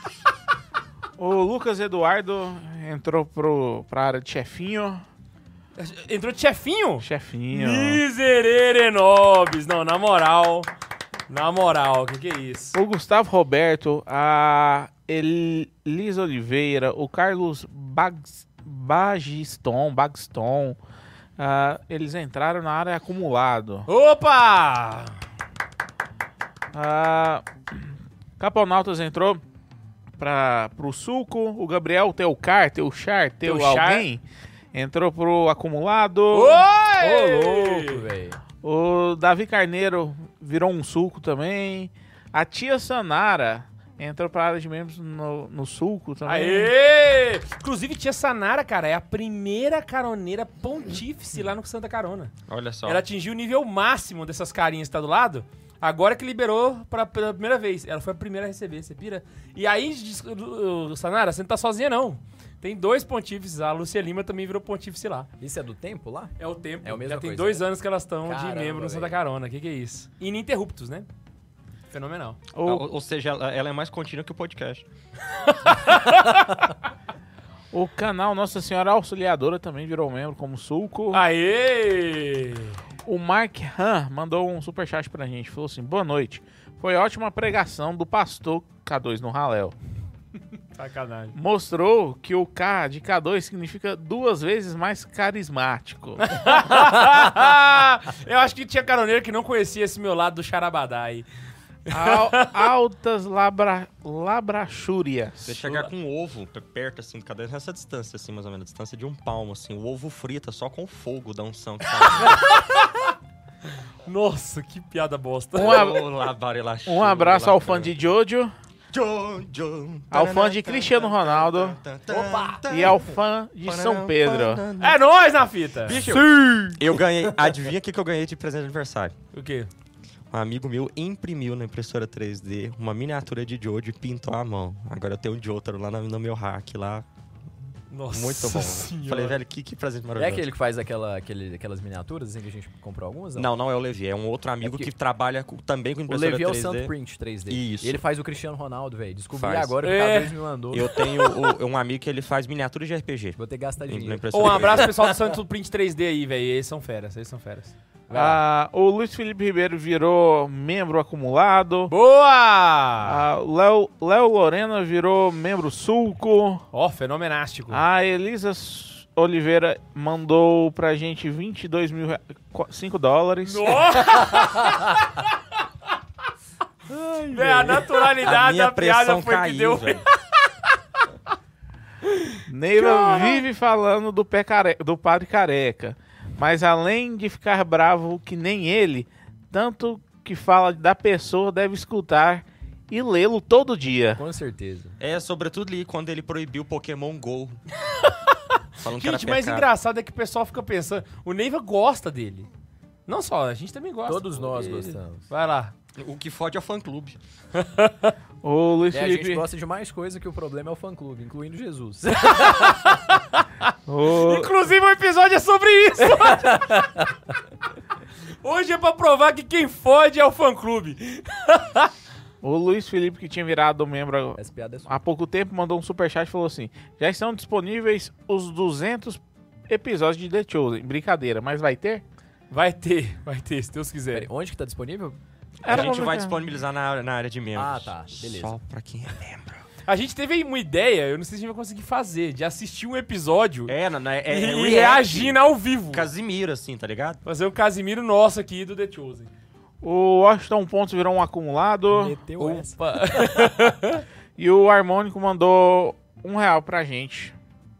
Aí ele mandou uma mensagem aqui embaixo do um real. Ah, tô vendo se vale a pena ler por um real, né? Uai. Ah, vai lá. Qual livro de filosofia eu devo ler para começar meus estudos em teologia católica? Manual Esquemático de Filosofia, Ives Gandra Martins, quarta edição. Tem que ser a quarta edição. E é isso. Metafísica. Tem lá? Então é isso. Aquele é completo esse livro. Maravilha, maravilha. Então é isso. O- é o Ives Gandra Martins ou o filho? É Martins Filho. Ah, é o. É o filho. É o filho, é o filho.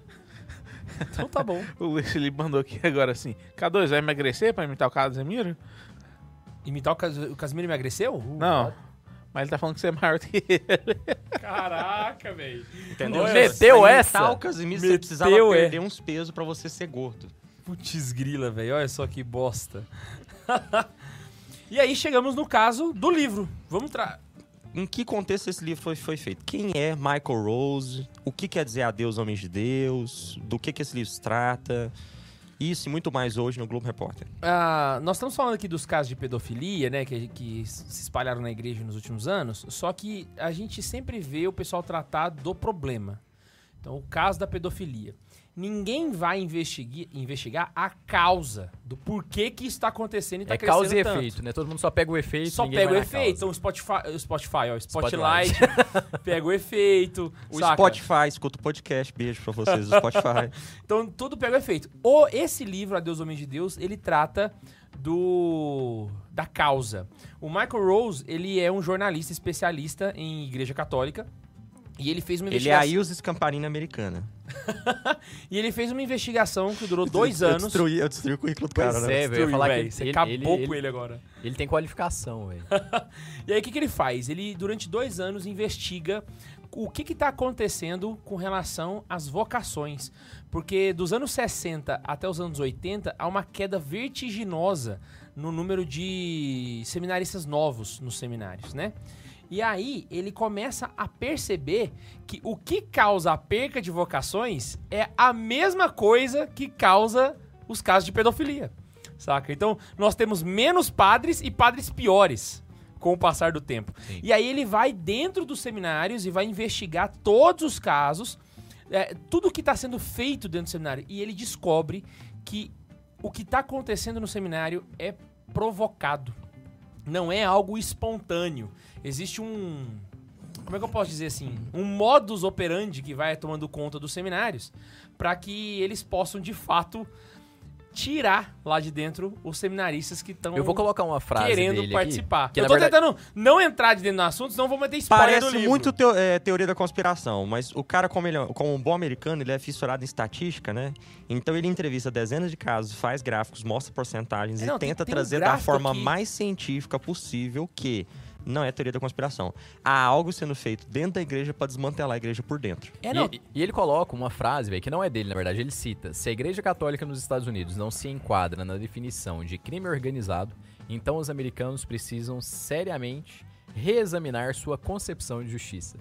Caraca. Ele compara a igreja nos Estados Unidos, aí você leva pro resto do mundo, porque não acontece só lá, se assemelha muito com crime organizado, velho. Porque é tudo estruturado, o mal vem de cima pra baixo, não é de baixo pra da ponta ali, não, o fiel que é ruim e tal. Não, não, não, não. Tá começando muito mais em cima ali, ó, no topo da pirâmide, né? E o bom do livro é que ele trata as claras. Ele não É. fala assim, ah, um padre. Não, não, não. O padre fulano de tal, da paróquia tal, fez isso, isso e isso. A freira fulana de tal foi expulsa por causa disso e disse. Ele cita nomes, é um negócio nesse nível. Então eu quero mostrar um gráfico aqui pro pessoal. Tem como mostrar aqui na câmera do, do Ian? E, e- e não é um caso pontual, ele vai em cidades diferentes, né? Esse aqui é um dos gráficos que mostra a taxa de queda dos, dos seminaristas dos anos 60. De- é, aí, no caso, é diocesanos e ordem religiosa aqui, né? Quem tem o livro tá na página 21. E aí a queda vertiginosa que é dos anos 60 até 2002. E qual que é o, intere- o interessante? Ele percebe que Só a pra, queda peraí, só pra vocês começa... saberem, vocês do Spotify, a... em 1970 as ordens religiosas tinham uma- um número de, de, é, 20 mil, mais de é, 20 de, mil. de 23 23 mil, é, vocações, para em 2002 ter menos de 5 mil. Exato. Os diocesanos tinham uma média de 18 mil, para em 2002 ter em torno de 4 mil. 4 mil. E essa queda, ela, ele, ele vai citando, por exemplo, em ordens religiosas. Por exemplo, os jesuítas. Nos anos 60, os jesuítas teve um seminário jesuítico que recebeu 84 seminaristas. E quando ele estava escrevendo o livro, eles tiveram quatro seminaristas no mesmo período, saca? Então a queda é vertiginosa. E olha só que interessante. A queda é exatamente após os anos 60. Então ele começa a perceber que existe uma interferência na interpretação de igreja nos formadores dos seminários, que são aquela galera que acredita no espírito do concílio. Sim. Então eles interpretam ao seu bel prazer o concílio, que o concílio não fala as coisas que eles acreditam, mas interpretam e vão colocando dentro do seminário essa visão. Então, eles não querem mais uma visão ortodoxa da igreja, mas uma nova igreja, uma igreja moderna, uma igreja aberta. E ao querer isso, na admissão dos seminaristas, eles começam a barrar aqueles que são ortodoxos. Então, se o moleque chega lá e fala assim: o que, que você quer? Você quer, você quer ser padre pra quê? Não, porque eu quero celebrar missa, eu quero atender confissão. Ele é tirado. Sua visão é muito. É muito Retrógrada. É muito retrógrada. Vocês são muito conservadores. Então, nós queremos. Eles têm um- umas opiniões um tanto perigosas. Nossa, basicamente as coisas que falam da gente. Alguns patos falam da nossa podcast. Exatamente. Não, nós, nós, nós queremos seminaristas que estejam com a mente aberta para nova igreja, que nunca existiu, que não faz parte do concílio, mas que eles acreditam demais nisso. Então eles vão colocando barreiras para que os bons seminaristas, que são aqueles que querem viver os sacramentos, não entrem e acabem entrando aqueles que não querem viver o que a igreja propõe. Então você acaba tendo maus sacerdotes que naturalmente. Aí, calma aí. Então você já fez um. um- E aí é, é boa estruturação, né? Porque começa na admissão. E da admissão, você tem uma má formação no seminário. Então você já fez uma escolha ruim dos seminaristas, já são os seminaristas piores. E esses seminaristas piores, você vai dar uma má formação pra eles, porque já não se ensina o que a igreja ensinava antigamente. Agora eu quero ensinar coisas diferentes, eu já não celebro missa na capela. Por Agora- exemplo, eu ouvi de um. Ouvi uma história de um padre na diocese do Kansas. Que eu não vou falar o nome da diocese, né? Lá no diocese do Kansas. Que ele falou uma vez assim para os seminaristas dele. Isso aí eu ouvi essa história aí. Eu não vou tolerar homofobia aqui dentro desse seminário. Vamos entender essa frase. O que, que o formador ao dizer isso está querendo dizer? Que se tiver algum seminarista que tem algum traço afeminado, Ele não pode ser denunciado. não pode. porque você é que vai rodar. Então, é um problemão isso aí. Né? Porque você começa a perguntar nos programas vocacionais: você tem algum problema com sexuais? Tenho. Então a gente não precisa de você. E qual é o problema? Esses formadores, eles viram as costas completamente para aquilo que a igreja pós-conciliar já instituiu. Existem documentos, inclusive é um, um documento que eu vou tratar nas próximas aulas de catequese, né, como diz o Neiva, da catequese homossexual, mas que é a questão dos seminaristas. E a igreja é explícita em dizer que seminaristas que possuem uma tendência não devem ser admitidos no seminário. Exatamente porque você está colocando uma pessoa que tem atração por homens para morar só com homens. É esse documento aí, ó. Exatamente. Saca? Também cheio de anotações aqui. Esse documento é maravilhoso. Esse documento é mar... Todos os documentos de são muito Você bons. sabe quem, a- apesar de ser um documento feito pela educação do Clero, você sabe quem foi que conduziu as ideias desse documento aqui. né? Bento XVI. Na época todos. do escândalo. Não, e, e Do a gente tá falando de do- um do- problema, dos né? Então, assim, eles falam sobre a questão da homofobia, mas geralmente, é, geralmente, sim, 99% dos casos, dos casos, né, de sacerdotes que falam disso, eles também falam a favor de ordenação de mulheres, de padre casar, fim do celibato, é, de todos esses problemas. E o, o Mike Rose coloca isso no comecinho do livro, eu, eu marquei isso daqui também, né? Que essas mesmas pessoas que desencorajam essas, vo- essas vocações, fazem uma propaganda que a gente tem que renovar, são elas que causam os problemas. Então eles tentam eles começam um problema e tentam arrumar uma solução pro problema que eles mesmos começaram. Mas se eles não estivessem lá, não ia ter esse problema, velho. Exato. Porque, pelo contrário, o que, que a gente vê na prática, isso aí é na prática, é estatística. É, um, um seminário, uma diocese, padres ortodoxos produzem vocações. Então você não vê um santo sozinho. Você não vê um bom padre que não atraia vocações, que não atrai boas pessoas pra perto dele. Agora, E, e qual que é o resultado que eu marquei aqui? O sacerdócio está se tornando cada vez mais uma profissão gay. exercida por um grupo gay. Exato. É essa visão que tá se tendo do sacerdócio. E engraçado que isso que você falou é verdade, é a mais pura verdade. Eu conheço sacerdotes que, o- se você for contabilizar quantos filhos ele tem, espirituais, e netos, e outros padres que ele, sabe, tem, tem padres que você consegue ver com um ano e meio de paróquia. Um ano e meio de paróquia, cara, o que tem de gente querendo entrar em seminário, gente querendo casar, casais tendo filhos, sabe? Ele, e, e não suscita só a vocação sacerdotal. Um bom padre, ele suscita todas as vocações. Você pega pela missa. Exato, Um cara. padre que celebra bem a missa, a missa dele é mais cheia. E ela não precisa ser mais longa, Nunca, nunca. e ela não precisa ser nada. Ela, ela é literalmente... Leu preto, faz vermelho. Você que fala isso, eu E a igreja fervendo de gente, mano. É incrível, é incrível, é incrível, mano. Na moral. Não, e, e a, a gente percebe, eu, eu falo isso de, de, de coisas de, de sentido prático também, de ver no, no meu contexto. É, pô, chegou um padre, um padre bacana, assim, que faz. Um padre ok, um padre normal, não é um padre santo, ah, não, um padre normalzinho. Aí ele começa a colocar uma adoração eucarística, porque não tinha lá, você já percebe que o cara tem piedade. E aí você percebe que na adoração eucarística vai gente. E aí não, só tinha missa terça, quinta, terça é a missa da novena de Santo Antônio, quinta-feira tem uma adoraçãozinha e sábado e domingo. O padre chegou, colocou uma missa segunda, quarta e sexta. Todos os dias tem gente na missa, velho. Começa com 10 pessoas, 30, 50. Depois de um mês você vai lá já tem 50, 100 pessoas na missa. Falou, pô, será que o povo não tá vindo na missa?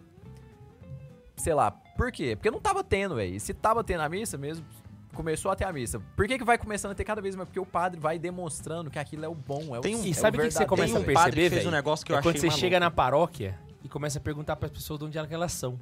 E você começa a ver que elas não são do bairro da paróquia. Elas velho. vão longe atrás Os de caras começam a rodar a cidade pra Velho, chegar tem lá um na. padre que fez um negócio Mano. que eu achei maluquice da parte dele. Sábado, todo primeiro sábado do mês, meio-dia, ele queria celebrar uma missa. Com o sol rachando, numa capela quente. Uma capela minúscula quente. Meio-dia ele queria celebrar a missa. E depois ele queria que as pessoas ficassem nessa missa pra rezar mil Ave Marias, porque é o primeiro sábado do mês em honra a Nossa Senhora. Veja, esse padre é louco. K2, não tá cabendo a capelinha. As pessoas estão indo participar da missa e rezar as mil Ave Marias. Caraca, Então, velho. assim, o que, que as pessoas querem de um padre? Que ele Seja padre. Que ele celebra os sacramentos. E que- Aí a gente volta. O que, que um padre Não, tem que fazer? o que, que você quer que o padre faz? Que ele chega na igreja todo dia de tarde, expõe o Santíssimo, senta no confessionário, fica lá uma hora, depois ele sai, guarda o Santíssimo, celebra uma missa de meia hora e acabou. Lota a Véi. igreja, velho. Não seja, tem segredo. Ou seja, o que, que um padre tem que fazer? O mínimo. Véi, pois é, mano, não tem explicação, não quero véi. fantoche, não quero encontro, não quero grande quermesse, grandes procissões, paramentos deslumbrantes com as cores do arco. Não, não, não, não, não. O mínimo. Celebra a missa, expõe Atende o Santíssimo. Na moral, atende eu confissão. vou ter que falar isso, velho. Eu tenho, eu, eu- eu tenho um padre Você eu- tem um padre. né, eu, Ele eu tenho um padre que é meu um amigo meu. Eu tenho um padre que é amigo meu, que é muito próximo. um padre. E ele é um padre muito engessadão, saca? O jeito dele é meio engessadão e tal, não sei o que e tal. Mas ele é desses. Expõe o Santíssimo, atende confissão, celebra a missinha ali, pá, não sei o que. A missa não tem nada diferente. A música é quem tá tocando. Se não tiver ninguém, vai sem música também. Véi, uma vez eu saí da igreja com o padre, a gente ia sair. Eu não consegui entender o que, que as crianças vê nele, velho. As crianças brilham o olho, assim, ó. E aí vai com o pai lá e tal, aí pede benção e não sei o que, e não sei. Falei, mano, ele não faz nada, velho. Sabe o que ele faz? Sabe o que ele faz? O mínimo. O mínimo! Mano, caraca, velho. Tipo assim, ele não tem missa pras crianças. Não tem Ele não tem fantoche. fantoche. Tem fantoche, Não né, tem nada, mano! Ele não joga agora com E pistolinha. aí, velho, as crianças querem ficar perto do padre, os jovens querem ficar perto do padre, os casais querem ficar perto do, perto do padre. Ele faz um curso depois da missa, dá 200 nego na segunda-feira. Ah, vai cagar, velho. Não, Mano, na moral. Bicho, não tem explicação, velho. É o que a igreja manda fazer, saca? Então, assim, o que que acontece? Só re- recapitulando o que você tinha falado lá. Que você tá...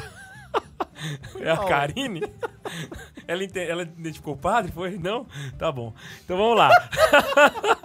Véi, Agora eu quero ler. não, ela mandou no grupo não, é pessoal. É, é privado. E aí o que acontece? Olha só pra você ver, pra, pra galera em casa entender. eles barram os bons seminaristas, deixam os seminaristas ruins entrarem, logo entram menos seminaristas, dá uma péssima formação pra eles, ou seja, os que já eram pouco acabam desistindo parte, os que se formam formam maus padres, e aí depois de décadas, esses mesmos caras olham para as paróquias sem padre e pensam, hum, estamos sem padres. Aí vira pro Papa e fala, precisamos ordenar homens casados. Vai pro quinto dos infernos, não, não, você! não, não, não, não, não é assim, Ah, Cadu, não é assim. Não é não? Não, É, véi! não, não é assim. Ele chega no Vaticano e fala, precisamos ordenar mulheres. Véi! Véi! Não, mano, mano, mano, mano, vai, vai a merda. Oi, e- vai e a merda, livro, sério. Eu não sei se você, você leu o livro inteiro. É igual aquele meme, o cara dá o tiro, olha o que vocês fizeram. É, é exatamente aquele isso, meme, véi. véi. E sabe o que que é o pior? Que, tipo assim, que mais dói da gente ver? Às vezes ainda escapa de sair um padre bom no meio de uma sujeira dessa. Aham. O padre bom dá um testemunho aqui no livro, eu não sei se vocês vão lembrar aí dessa parte, o Neiva que já leu tem tempo, mas um padre bom ele lê e fala assim: é, Eu sofri muito, mas eu me dediquei bastante pra ser bem formado, mas eu sei que a minha formação ainda é, é ruim comparado com outros. Porque eu fui muito mal formado. Eu tentei. ele- aí ele fala meio que assim: eu tentei é, repor essa perda. Mas eu acho que assim, nada vai, vai superar ah, o ensino errado que eu tinha. E é lá na- por no isso que o padre careca é tão venerado, porque muitos que recebem uma formação porca vão atrás dele como refúgio. E cara, na moral, é tão E- latente essa necessidade que não é difícil de encontrar. Vou dar um, vou dar um Não, testemunho. não, não, peraí, só, só, só- deixa eu só concluir esse raciocínio então. E o padre careca, ele dá conteúdo catequético. É, Não é nada profundo. Catequético e de opinião pessoal, ele, ele joga muita opinião pessoal dele também, né? Que, em- que é os pontos em que eu discordo dele. E eu queria dizer pra vocês, tem outro padre careca, vocês seminaristas, que daria esse conteúdo de uma forma melhor. Você só precisa arrumar um, pa- um padrinho, uma madrinha aí pra pagar pra você, que é o isso Seria agora, muito véi. mais significativo você fazer o corte do que ficar vendo esses videozinhos Ou, de proib- não, Pokémon é, GO. não é jabá, até porque o carrinho nem tá aberto, tá, gente? Então não, não Estou é jabá. falando pros Tô falando real. que recebem informação má. Cara, eu tava viajando, tava aí viajando pra uma cidade por aí, e aí eu fui confessar. Participei da missa, pá. Aí cheguei no padre, queria confessar no fim da missa. Ele falou: Não, posso te atender e tal, não sei o quê. Aí eu fiquei na fila ali, chegou minha vez de confessar. Fui lá, confessei, confessei, passou a absolvição. Na hora que eu tô levantando, ele pegou no meu bracinho, só um minutinho. Falei: Sim, ele. Eu queria que você mandasse um abraço pro padre François. É, o senhor conhece ele? Ele, não, eu sou aluno do COT. Se ele soubesse como eu tô passando o meu seminário a limpo com aquele curso. Passando meu seminário ali. Que expressão linda. né? Cara, ele não conhece, ele é aluno do padre, saca? E aí ele me viu, me reconheceu e me pediu. E, e é muito comum, tem muitos padres fazendo. E aí eu tô citando o COT aqui porque é o, é o- é o caso que eu conheci do testemunho, mas o padre Paulo Ricardo é a mesma coisa. Padres que estão passando a limpo o seminário nesses cursos, padre Paulo Ricardo, COT, etc, Pra poder rever os assuntos do seminário de maneira profunda e, e correta, saca? Porque eles sentem essa necessidade, eles não conseguem atender direito o povo. E são padres que têm no fundo do coração o desejo de fazer o melhor, saca? Oi, e eu acho, eu ia falar um exemplo claro, né? A gente pode falar tanto disso aí também, de, de carência de formação, velho. O tanto de seminarista e padre que escuta a gente. Pois é, velho. Ou Tipo seja, assim, eles não, não, conseguem achar algum- alguma coisa útil nesses comedores de coração aqui, velho. Putz, velho. Tipo assim, não, a gente fala muita bobeira e tal, mas tipo assim, o cara gasta às vezes uma hora ouvindo a gente aqui, que putz, velho. Pois é, velho. Cara, nó.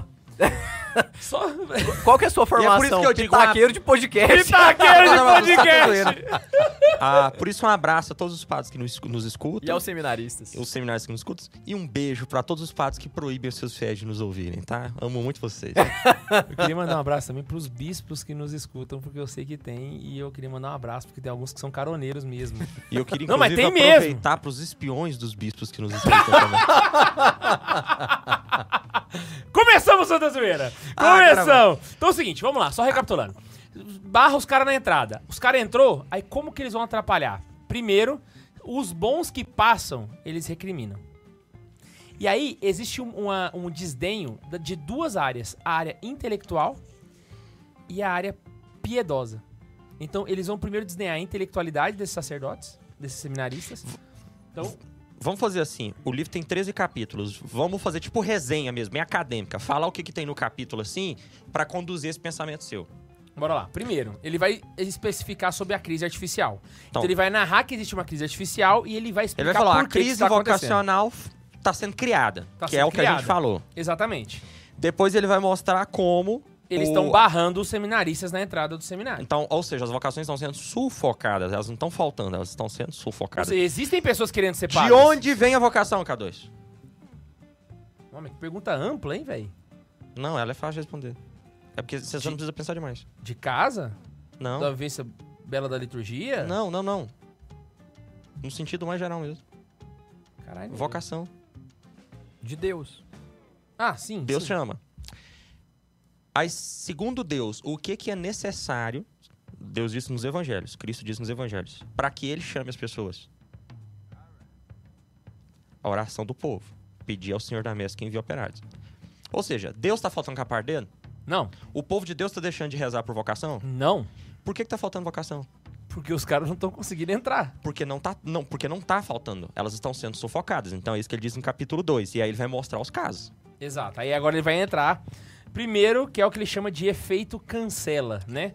Então, ou seja, o, o- o processo de candidatura, aqueles que estão querendo entrar, eles já vão no processo tirando esses meninos, de várias formas. Primeiro, eles colocam testes onde os próprios meninos desistem no processo de candidatura. Então, aqueles testes onde começam a perguntar coisas relacionadas à vida sexual, coisas que não tem nada a ver. Eu conheci um rapaz no Kansas que para entrar no seminário, ele botaram uma psicóloga para avaliar e ele literalmente teve que deitar no chão, imaginar que ele era uma criança e rolar e espernear. E se ele não fizesse isso, ele ia ser colocado como é, rebelde, revoltado, inconsequente, e não seria um bom seminarista, porque provavelmente ia fazer rebeliões na diocese por não saber ser dócil aos seus superiores. Então note, o cara quer ser padre, quer conduzir almas, um homem adulto, formado, e botaram ele pra rolar no chão e espernear como um bebê. Foi isso que a psicóloga mandou. E ele fez? Ele tava tão bem disposto que ele fez. Caraca. Então vamos lá, esse efeito. Esse é um exemplo, né? De efeito Tanto nos testes escritos quanto nos, te- nos. Outra coisa, existe. Ah, só que tem um negócio. Eles descobriram que existem seminaristas que estavam mentindo no processo. Então o cara vai assim: você é a favor da ordenação de mulheres? O cara não era. Mas ele falava, sou. Mas ele fala: sou, sou. Afinal, quem nunca esquerdou na redação do Enem, né? Exato, exato. Então o que, que ele fez? Eles começaram a pegar esses caras No meio do caminho. no meio do caminho, saca? E limar. Ou seja, era literalmente um processo para que aqueles que não desistiram por conta própria desistissem depois. Então era muito comum casos de seminaristas que desistiam, bons seminaristas que desistiam no segundo dia de seminário. Ou talvez até mesmo nas experiências vocacionais. No próprio retiro vocacional, aconteciam situações onde a pessoa desistia de entrar. Não porque ela não tinha vocação, mas porque ela se traumatizou com alguma situação que aconteceu lá dentro. Exatamente. Não, e no livro tem uns exemplos muito. Exato, velho. Não, tem um... E aí nós temos a questão do, do, do né? lobby gay que. a- a- a- que controla a coisa. né? Então, por exemplo, ele fala de um seminário em que tinha o jeito que eles se vestiam lá, que tinha que se vestir com seda rosa, não sei o que, não sei o que. E o pessoal era, era chamado de a gaiola das loucas. Ah, velho, teve um que e eu ele falou lá. um caso parecido de um seminário que eu ouvi falar no Brasil, não no Kansas, em outro lugar no Brasil, que era conhecido como a Casa da Barbie. Eu conheci Ele- também um ele- seminário no. Agora são coisas minhas, são as minhas anotações aqui. Um seminário no, no- na Etiópia que. Te- Me dói muito falar isso, tá, gente? Eu não tô feliz de falar isso não estou falando como se fosse uma zoeira engraçada. Tô contando triste. Seminaristas tinham o costume de visitar outros seminaristas. À noite. Nos quartos. Vocês conseguem entender pra quê, né? Outros seminaristas ouviam essa movimentação. E o que, que eles estavam fazendo lá dentro. Sabe como eles se referiam no outro dia ao que aconteceu? Nossa, ontem rolou visita da mãe rainha. Era isso. dá uma vontade de vomitar, velho. Na moral. E eu gosto, que, eh, eu gosto de ver nesse livro que ele vai mostrar que, que essa, essa- esse lobby gay controla o seminário, controla o clero, vai podando e expulsando os heterossexuais, seja do seminário ou da cidade ou da diocese, vai fazendo isso, né? E ele dá um nome, logo no começo do livro, que eu achei genial. A máfia da lavanda. Ele fala bem na introdução aqui, máfia da lavanda. Aham. Eu achei um ótimo termo. né? Cara, Então que- tem muitas dioceses que são controladas pela máfia da lavanda. Que desgraça. A coisa muito Que triste. desgraça. ah, tem essa questão que você falou aí, você já passou Capítulo pro capítulo 4, né, da subcultura gay. E aí tem o esmorecimento da heterodoxia. Ou seja, você começa então a destruir agora doutrinalmente. O curso de teologia vai ser fraco, vão ter as ideias fracas. Você vai botar é, lideranças pra, laicais para dar aula para os padres. Você está dizendo que um leigo não pode dar aula para padre? Não. Não estou dizendo isso. Eu estou dizendo que no caso dele, você colocava, por exemplo, um, um antropólogo para dar uma aula de teologia. Ou uma freira super feminista, daquelas que nos atam, a freira desabitada né, para poder falar sobre o protagonismo das mulheres na igreja. Então, realmente era transformado num grande curso de, de, de federal. Exato. Era um curso e, federal. E é uma coisa que, que no, nesse capítulo aí fala, né? Foi anotação eu coloquei a quantidade de seminarista que perde a fé no seminário, né? Putz, não tá escrito, velho. O tanto de pessoa que eu conheço que após sair do seminário se perdeu totalmente. Assim, Exato. o cara que saiu do seminário e, e eu virou conhe... gay aí, virou eu conheço. É um processo reverso, né, cara? Gente que se matou saindo do seminário, velho. Eu E- conheço, eu conheço um rapaz, dela, eu conheço um rapaz que ele conhece bem a doutrina da igreja, ele sabe racionalmente que a doutrina da igreja é certa, mas ele não tem mais fé, ele não consegue ter mais uma boa relação com Deus por causa das coisas que ele viu no seminário e no clero. Então é triste isso. Na, mais pra frente você vai ter também o desdém da piedade. Então, se você tinha agora um, um, um desdém, do, um desdém da parte Só pra vocês. ah, peraí, agora da parte peraí. Só um minutinho, perdão. Só pra complementar, pra não ficar só no eu disse e eu conheço, porque você pode facilmente me chamar de mentiroso. Muitos fazem isso, inclusive. Embora Tessiger, diante do juiz, em algumas vezes. Embora Tessiger, ele, ele cria uns nomes fictícios, né, pra esconder o perso- as pessoas, né? Aí ele vai falar da, da vocação do Mas Tessiger. Não é todos não, tem uns casos que... É, em poucos nomes ele coloca outros nomes. Porque, por exemplo, o cardeal LOL tá citado nominalmente. Os padres, a, Sim, a sim, maior sim. parte tá. Então São só, só, alguns- os entrevistados que vão mostrar a vida Só pra mostrar o mesmo. tanto que o livro é bom, velho. Que o que o K2 falou é excelente. O livro dá nome aos bois. Vai lá. Exato. Nesse caso aí, não, né? Embora James Tessiger ainda se sinta chamado ao sacerdócio, agora, quando ele pensa em se candidatar para uma outra diocese, ele tem ataques de pânico, perguntando-se se, se, se terá de enfrentar tudo aquilo de novo. É um trauma, né, cara? Você, você traumatiza o cara. E aí, continuando na mesma linha aí no mesmo capítulo, É o os des- seminaristas gays andam em grupo.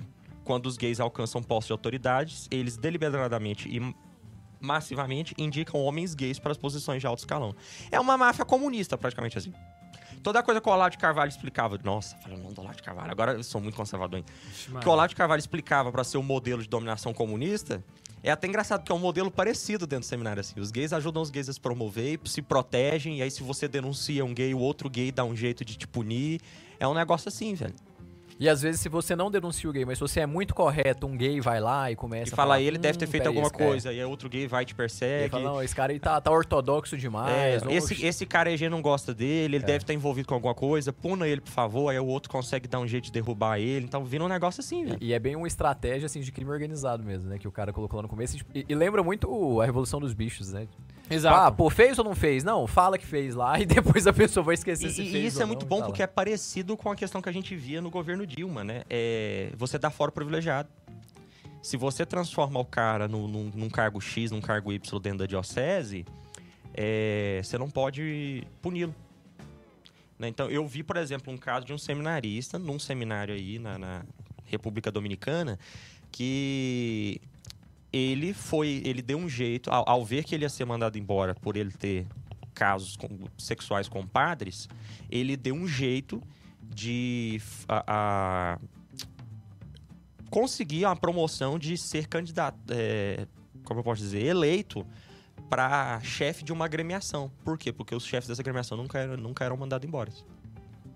E ele conseguiu manipular, inclusive, sabotando a moral dos candidatos dele, colocando os candidatos deles como demônios diante da, da, da, da- da comunidade, para que ele fosse eleito quase que por un- unanimidade. Organizou a casinha pra Ou poder... seja, a preocupação dele não era agremiação, era se proteger atrás do cargo. Então é uns negócios assim, de fora privilegiado. Ah, então vamos lá? Desdém da piedade. Então você tem ali, no caso, seminários onde você já não tem mais a missa diária, você Ou já não tem mais as orações finais. Se Ah, o cara tem a reza missa, a demais- missa, a liturgia é toda cagada. Se você reza demais, você é chamado de velha piedosa. Vai lembrar, né? O São José Maria Escrivá era chamado no seminário espanhol de a Rosa Mística. É, eu ouvi uma vez de um cara que hoje é padre, eu ouvi dele seminarista, dizer que se um seminarista reza demais, rezando além dos horários que é obrigado a rezar na casa, pode olhar que ele tem algum problema. Esse cara hoje é padre.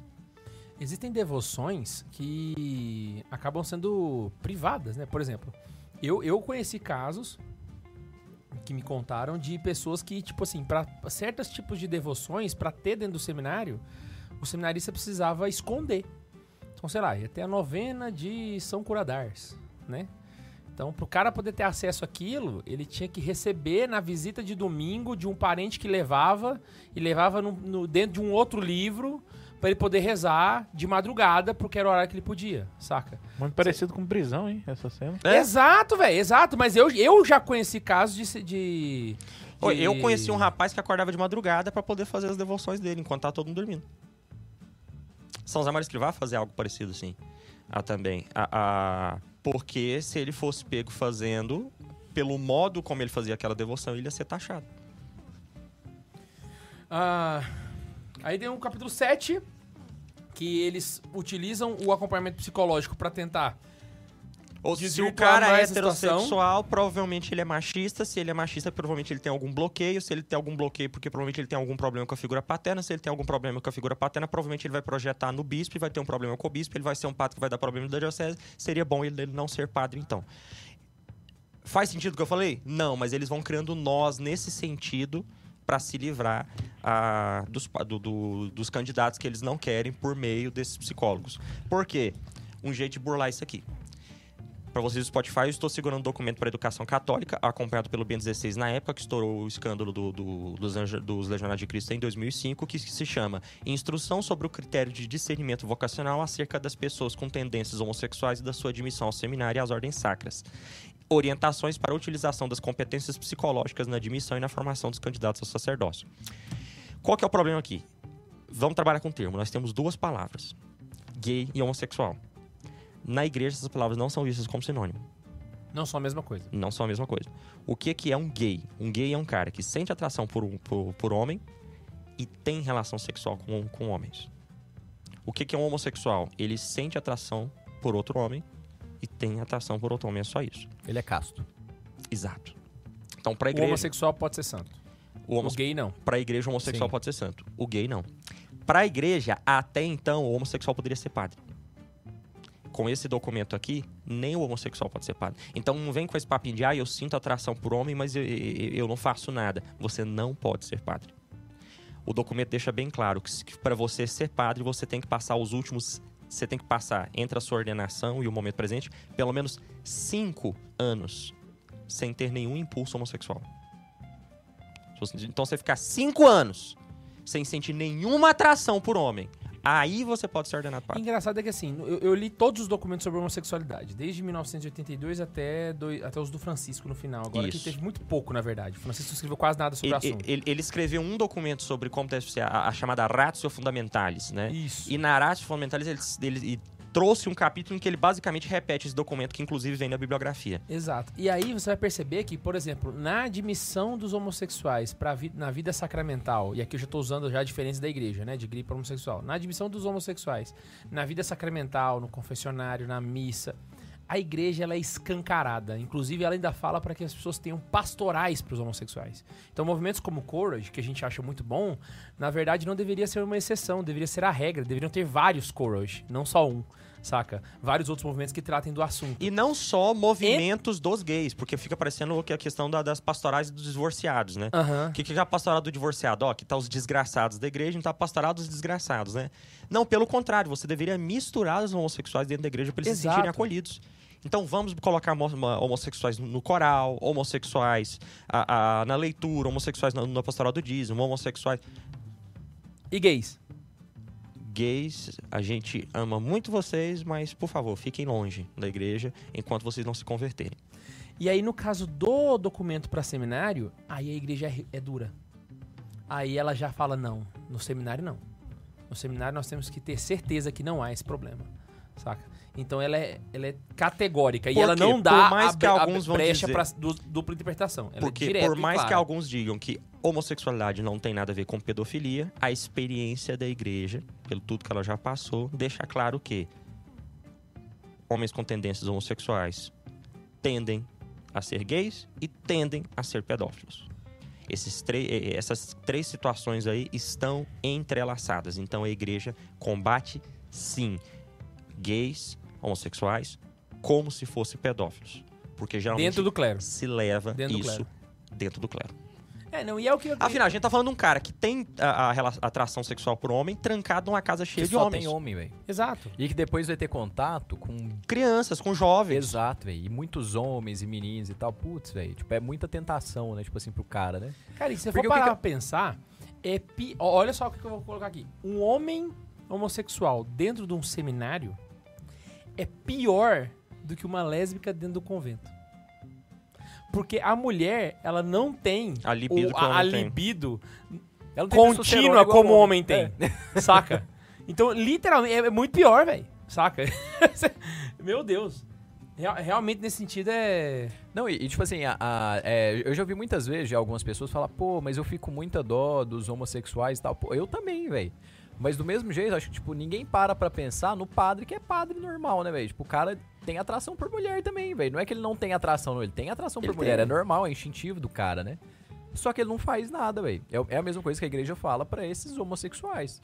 Tipo, a gente tem dó deles? Tem. É, um, é, dif- é, é difícil? É difícil. E pros, heterossex, pros heterossexuais, pessoas normais, igual do sexo oposto, é difícil também. E pro cara casado, mais ainda, velho. Mais ainda. O cara tem a mulher e tal, a mulher tem o marido, também é difícil. Tem dia que a pessoa tá chata e tal, não sei o quê. E, velho, ninguém fica falando, nossa, tadinho, nem pode ir lá experimentar com outra pessoa. Mano, não, velho. é simples, velho. É simples, é minimalista isso aqui, né? É zero ou um, não tem mais do que isso. mas né, faz velho? o que pensa, É né? zero ou um. e não pode ser zero com zero, nenhum com um. Maravilhoso. Neiva, Ian, eh, capítulo 8 tem Inquisição Vocacional, que é a perseguição aos seminários ortodoxos. Não, aí, vem um legal, peraí, só pra terminar esse negócio do vá fazer terapia. Por mais que o comitê de ética fale de que um psicólogo deve manter o sigilo, eu não acredito em- no, na- no sigilo de psicólogos de seminário. E aí, mesmo nos seminários bons, gente, eu não acredito. Se o psicólogo é pago pelo seminário e ele tá entrevistando o seminarista, ele vai contar sim pro formador tudo que você falar ali, ali dentro. Verdade, tem um conflito de interesse aí. Eu nunca tinha pensado nisso aí. Muito grande. É, Mas é- você é vai de- pagar o seu chefe pra você ir lá investigar, e aí se ele te pedir alguma coisa, você não vai contar, aí você não, Não vai falar, você existe, vai ser não existe sigilo psicólogo em seminário. Não Tem um existe, conflito não de existe. interesse aí. Nada me faz acreditar que existe. Pode capítulo 8. Infre- é, Inquisição Vocacional, né? Que aí é a perseguição direta aos seminários ortodoxos. O livro fala de uma coisa muito interessante, né? O Anthony, mais um nome aqui fake, ele marca os nomes que são fake e os que não são fakes, tá? Pra gente saber É, quem é um quem. asteriscozinho. E É. são muito poucos os que tem um asterisco. O Anthony queixou-se do seminário junto à sua diocese, mas foi avisado. Se você quer ser ordenado, para essa diocese é melhor você aprender a jogar o jogo. Agora, citando, eu vou trazendo casos aqui, casos que eu já ouvi, né? Eu já, já ouvi muita gente desse Brasil, muitas pessoas mandam mensagem para mim, né? Então eu, eu escuto muita coisa aí. Tem um seminário aí na, na Indonésia que a, a- o, o seminarista, o rapaz que falou comigo em questão, né? Ouviu de um seminarista mais velho. Você tem que ignorar essas coisas e ser político. Em seminário a gente tem que ser político. Então você tem que fingir que gosta deles, fingir que está com eles, fingir que concorda com as coisas deles para você ser ordenado. O quão feio é um seminarista que tem que estar ali com os formadores que em tese deveria formá-los e ele tem que ser falso com eles para ser ordenado, porque se ele for verdadeiro, ele vai ser mandado embora exatamente porque ele não é do, da, da máfia da lavanda. É muito zoado isso, sabe? É muito triste, né? E a gente poderia po- co- colocar aqui exatamente essa perseguição, né? Outro caso, eu vi um seminário. Um, eu até escrevi aqui, meu li- o meu livro tá, tá, tá divertido, viu? Ah, um seminarista que ele era taxado por apelidos dos formadores, que faziam disso uma forma de persegui-lo e criar motivos para mandá-lo embora. embora. Aí não tinham nada pontual para mandar embora, né? Ah, aí vira aquele conflito de interesse, porque se manda ele embora sem motivo, ia caçar confusão com outros padres que estavam do lado dele. Então, é o jogo político aqui, né? dos- da máfia da lavanda com os outros padres, né? Então, o que que fazia? Começava a pressionar ele por meio dessas perseguições. E dizia coisas como: ele é arrogante, obstinado, acusador, prepotente, crítico, intelectualista, sem fé e etc, etc. Então, é, é, acho que resume bem o que que é esse capítulo 8 aqui. Capítulo 9, enfrentando os obstáculos. Aí ele mostra esse caminho tortuoso, forma de dripar, a gente mais ou menos já comentou isso, né? Uhum. Cabeças na areia. Que é o capítulo 10. Então fala como os bispos fazem um péssimo trabalho. Aqui eu vou meter o pau nos bispos, né? Os bispos fazem um péssimo trabalho. Essas críticas são levadas ao bispo, são levadas à, à, à anunciatura, são levadas às congregações. Qual que é o CNBB é o que mesmo? É uma comissão. São Conferência, levadas conferências. São levadas às conferências e elas ignoram. Primeiro com um papinho de que, ai, é, é só uma denúncia. É claro, o povo é muito fofoqueiro. Vamos pa parar para pensar aqui no caso. Os padres, em sua maioria, eu vou falar, nossa, eu vou ser muito mal compreendido, mas foda-se. Os padres, em sua maioria, se você parar para analisar, são efeminados. Eles têm um jeitinho de mulher. Eu não sei porquê, se é o celibato que faz ficar assim, ou esse fato de eles terem que ter esse carinho materno, Deus dá uma certa maternidade para eles. Eu não sei, mas se você reparar, os padres, em sua maioria, são meio efeminadinhos. Eles têm um jeitinho meio, meio de mulher, se você olhar. O que não tem problema nenhum. É só maldade Isso por do isso Carlos mesmo aqui. não vai ser- É, isso é só maldade do Carlos aqui. Mas por causa disso, isso pode gerar muitas denúncias. Ou seja, chegam aos superiores muitas denúncias falsas. Como ele vai saber separar as denúncias falsas das verdadeiras? Então, eu tô entendendo os bispos aqui. Ah, o padre é gay. Baseado em quê? Não, eu acho que é. É Próximo. difícil. Não é suficiente. Então, o que, que gera no- no- no- nas comissões, nos bispos, nas conferências, nos superiores da Igreja Católica? Tem que ter prova. O problema é, ele dá tanto benefício da dúvida para o padre que às vezes fica impossível provar. Então tem que ter prova. E o que, que seria uma prova? Eu tenho que tirar a foto dele com cinco negão na cama? Não, aqui eu tenho prova aqui, ó. Mensagens dele aqui. Eu tenho uma foto dele aqui, ó. Tenho prints dele mandando nude para um jovem. Não, isso é montagem. Então tem muitos bispos que fazem isso, ignoram. E é curioso que são os mesmos bispos que quando é pra acusar algum leigo, tipo, ah, aquele leigo é doido, ó, aquele leigo tá tá denunciando você, ah, aquele podcast ali fala isso, ah, aquele canal fala aquilo, chama o bispo de bobo, não sei o quê. Ele não pede prova, já ataca de uma vez, né? Então, os, pros leigos, os bispos são leões, mas pros padres, um corde, cordeirinhos, né? Então, que prova, e isso o livro que tá falando, tá? Não sou eu. Que prova é essa que o- os bispos tanto querem? Isso também não tá bem definido. Eu entendo o problema, mas eu também não entendo a solução. Então, que prova é essa que deveria se levar? Como deveria ser feita essa denúncia? Então, as pessoas realmente têm que contratar alguém para seduzir o padre, para conseguir prova. Tá vendo a loucura que, que, que ficou? Ah, eu não sei o que falar. Pode, Capítulo pode 10 é passar aí. basicamente só pra falar isso, né? Ah, no 11 tem uma profecia autorrealizável.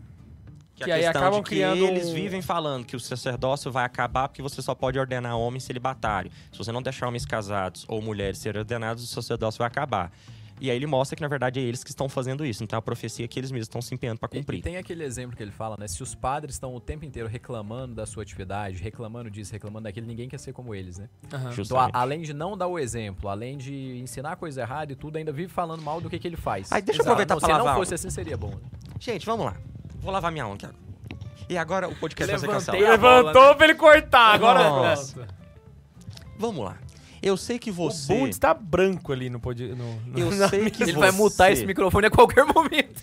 Eu sei que Já você... põe o dedo aí, Bundes. foi treinado psicologicamente, sobretudo pelo Pato Careca e Companhia Limitada, para repetir para você mesmo que a vida de padre é uma vida muito sofrida. Que é uma vocação muito dura. Vou te contar a real. Essa é a maior mentira que te fizeram acreditar. A vida de padre é a melhor vida que existe. É claro que não vamos generalizar, sempre tem um missionário lá no Camboja que tá fazendo um ralando pra caceta, Estou então falando existem da vida do padres. padre de forma geral, de uma forma bem generalizada. E eu conheço padres que inclusive concordam com essa teoria, Sim. porque já me disseram que o caminho mais difícil é casar. Exatamente. Porque vamos lá, o padre, ele não tem nenhuma dor de cabeça com casamento e com filhos. Isso não sou eu dizendo, isso é o Papa Francisco. O Papa Francisco falou numa conferência dele que o celibato virou uma forma de ter uma vida cômoda. Eu vou levantar pra falar, tá? O quê? Como assim, velho? Como é que você vai fazer? Vai lá, Arruma aí. Ele tá mostrando só a rainha ali, né? É, essa camiseta, God Save the Queen, é uma ótima oportunidade falar de pé, velho. É uma ótima oportunidade pra usar essa camiseta God Save the Queen, tá? Tem ela na nossa livraria. Se quiserem comprar essa camiseta bonita igual a minha, procura lá. Eu tô vendo essa cena. O que que tá acontecendo? Eu vou explicar porque Eu eu vou comer um levantei. croissant. Eu vou explicar porque eu levantei. A minha perna deu câimbra, tá doendo pra cacete. Ai, que dor. Mas vamos lá. Ah, ah, deixa eu me sentir o, o presidente da república aqui, com vários microfones. É, então, qual que é a questão aqui? Ah, o padre não tem nenhuma preocupação. Segundo, ele não tem nenhuma preocupação econômica. A igreja custeia todos os gastos de um padre, gente. A igreja paga a luz, a água, a internet, a empregada paroquial que faz a comida para ele, o, a- abastece a gasolina do cadeiro. Um padre não precisa se preocupar em lavar um prato. O padre pode comer igual a um porco e largar todos os pratos em cima da mesa, porque ele tem uma escrava, quer dizer, uma empregada que vai recolher e e lavar para ele. Eu conheço padre que nunca lavou um prato na vida. Só no seminário. Mas depois de padre, nunca. Eu conheço padre que não arruma a cama, porque ele tem uma empregada que vai lá arrumar a cama para ele. E aí, beleza. Ah, agora vamos olhar na questão financeira. Um padre, financeiramente, ele não tem nenhum gasto. Ele recebe um salário de professor universitário. Livre. Porque ele não tem nenhum gasto. Acabei de falar. Ele tem, ele tem um dinheiro livre. Se ele quiser, se ele é gay, ele pode gastar com todos os negões que ele quiser por aí. Se ele tem mulher, ele pode gastar com qualquer prostituta de luxo que ele quiser. Se ele é alcoólatra, ele pode entornar. Entendeu? Então, nós temos um problema aqui, mas uma vida super confortável, sem nenhuma preocupação econômica, que vários pais de famílias, várias pessoas que estão ouvindo a gente têm. E aí, a, o que, que soma-se a isso, né? O padre tem a- a- a- uma rotina muito maravilhosa. O padre não precisa acordar cedo e pegar um ônibus para ir para um bairro industrial trabalhar. Ele pode acordar a hora que ele quiser. Tem muito padre que tira a missa da manhã, porque ele não gosta de acordar cedo. Aí ele acorda a hora que ele quiser, faz as orações, se ele quiser. Tem muito padre que não reza o breviário, deixa fazer o breviário todo uma vez, pra, não sei. Almoça super bem. Geralmente faz um atendimento paroquial na semana. Atende confissão uma vez na semana, no horário comercial, o que pra mim não faz o mínimo sentido. Ou seja, quem trabalha vai morrer sem confissão, porque não existe confissão pra quem trabalha, porque não tem confissão fora do horário comercial. Já reclamei disso muitas vezes, velho. Ou seja, trabalha duas vezes na semana. Ah, mas os fins de semana de uns padres é muito puxado. Realmente, ele celebra três missas.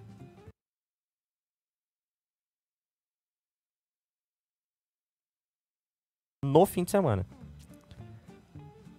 No sábado almoçava na casa de alguém, um banquete que faziam pra ele pra tratar ele igual em príncipe. E segunda ele dormia igual um pouco, ou ia pra um clube, ou ia. E curtia, descansava, pra voltar pra essa rotina super difícil de terça a sexta. Convenhamos. Comparada com as, as nossas vidas de profissionais, pais de famílias, operários, professores, é uma vida muito cômoda e muito feliz. Não dá pra reclamar dessa vida. Então não vem com esse papinho de que a vida de padre é difícil. A vida de padre é maravilhosa, tá? Mas assim, voltando aqui ao, ao, ao ponto que a gente Eu tava colocando. generalizei. Sim, sim, porque a gente sabe que não são todos, É, mas sim, de um Mas vocês sabem que eu não tô longe da verdade. É de um contexto médio, assim, né? Claro que tem padre que passa dificuldade. mas- Mutatis mutandis, você consegue encontrar seu pároco aí nessa descrição minha. Mas tem muita gente que pode encontrar mesmo, na verdade. Graças a Deus o meu padre não vai se encontrar nisso daí, graças a Deus. Que ele atende confissão todo dia. Todos os dias e trabalha. Fora do horário comercial! Exato! Graças a Deus ao nosso minimalista. E trabalha igual. um-? Não, e trabalha igual um condenado também, porque ele não tem só paróquia. Então, Exato. nesse caso, nosso pároco tá de parabéns. Mas continuando aqui, realmente, cara, tipo assim, se o cara. Se, se ele re- realmente tiver uma falta de índole, uma falta de caráter. A vida ele tem sacerdotal a ajuda situação muito. pronta pra que ele não. Mas aí que tá. Se ele tem um bom caráter, a vida sacerdotal também ajuda muito. Com certeza. Se ele porque, tem um bom caráter, porque ele não nossa, tem nenhuma preocupação econômica, esse cara pode passar o dia rezando tranquilo, velho. rezando, estudando, atendendo confissão. Eu conheço um padre que estuda todos os dias e faz adoração ao Santíssimo todos os dias. Vocês conhecem esse padre? Por quê? Porque ele não tem preocupação financeira, velho. Ele senta ali e vai estudar e rezar, que é isso que eu quero. Eu quero, eu quero um padre que reza muito, que estuda muito, pra ter uma homilia de qualidade, uma homilia vivida na oração e com, com, com conteúdo. Exato. Ah, eu vou pular o capítulo 12, tá? Porque Não, aí os assunto. capítulos 12 e 13, eles são redundantes porque ele volta no, no tempo. Aí a gente já pode fazer as considerações gerais sobre o livro. Uhum. Seguinte, é, eu, eu queria só fazer esse comentário aqui, porque ele vai dar o que, que pode ser feito, né? E talvez é uma pergunta que a pessoa que tá em casa pode se fazer. O que, que pode ser feito pra resolver esse problema? Matar aí- todos os padres. Não. nem, dá um abraço aqui, cara. Tá Foi piada. Piadinha. Seguinte, olha só. Ah, como leigo não tem muita coisa. Eu acho que o máximo que o leigo consegue fazer é o que nós estamos fazendo aqui. propriamente dito, né? Bicho, você já foi pro como resolver o problema? Não, Neiva, a gente pau. Já são 10 e meia, velho. É, tá véi, certo, tá certo. Você tá certo, você tá certo. Eu tô seguindo aqui, cara. Você tá seguindo. Então, assim, a, a, a gente só consegue fazer isso, no máximo, se, tendo um, um canal como esse, entendeu? Não, não dá pra ir além disso.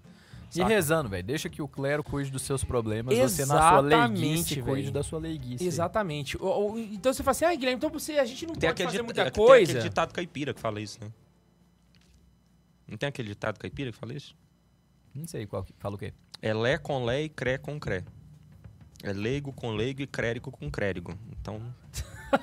essa piada não é minha, é do Dom Rafael Leandro Cifuentes. Então, assim, a- se a gente for parar pra analisar, você pode perguntar, ah, então pra que, que vocês estão falando desse episódio? Exatamente pra, porque você tem como fazer coisa na tua vida. É Sabe? o não, você não consegue resolver o teu seminário, você não consegue resolver a tua diocese, mas você consegue resolver a tua vida. Entende? Então, diante dessas situações, porque, é claro, vai ter pessoas que estão nos assistindo no Brasil inteiro, vai ter gente que, tá- que são se- seminários excelentes, que tem padres excelentes, que tem vivências excelentes, e tem também caroneiro que moram numa diocese ruim, com um seminário ruim, e todas as situações. Como que a gente pode blindar a nossa fé dessas realidades, se acaso elas nos apresentem no dia a dia? Entende? E é esse o objetivo de um podcast como esse aqui, sabe? Porque na prática, o máximo que eu posso dizer pra vocês é o que a gente já falou no episódio, entende? Se você sabe de algum caso onde acontece crime, e aqui a gente não tá falando de crime. Ah, o livro eh, especificamente não fala de crime, porque ser gay não é crime. É... Não Ele rezar a missa direito não é crime. entendeu? Mas ele fala de pedofilia. Sim, mas pedofilia é crime. Se Sim. você descobre um caso desse, denuncie. Pra polícia. Pra, Pra polícia. polícia. Exatamente, pra polícia. É isso que a gente tá falando, saca? Porque os outros casos que ele vai citar aqui, a maior parte dos casos aqui não, não são crimes, embora sejam totalmente tristes pra, um, pra uma diocese, né?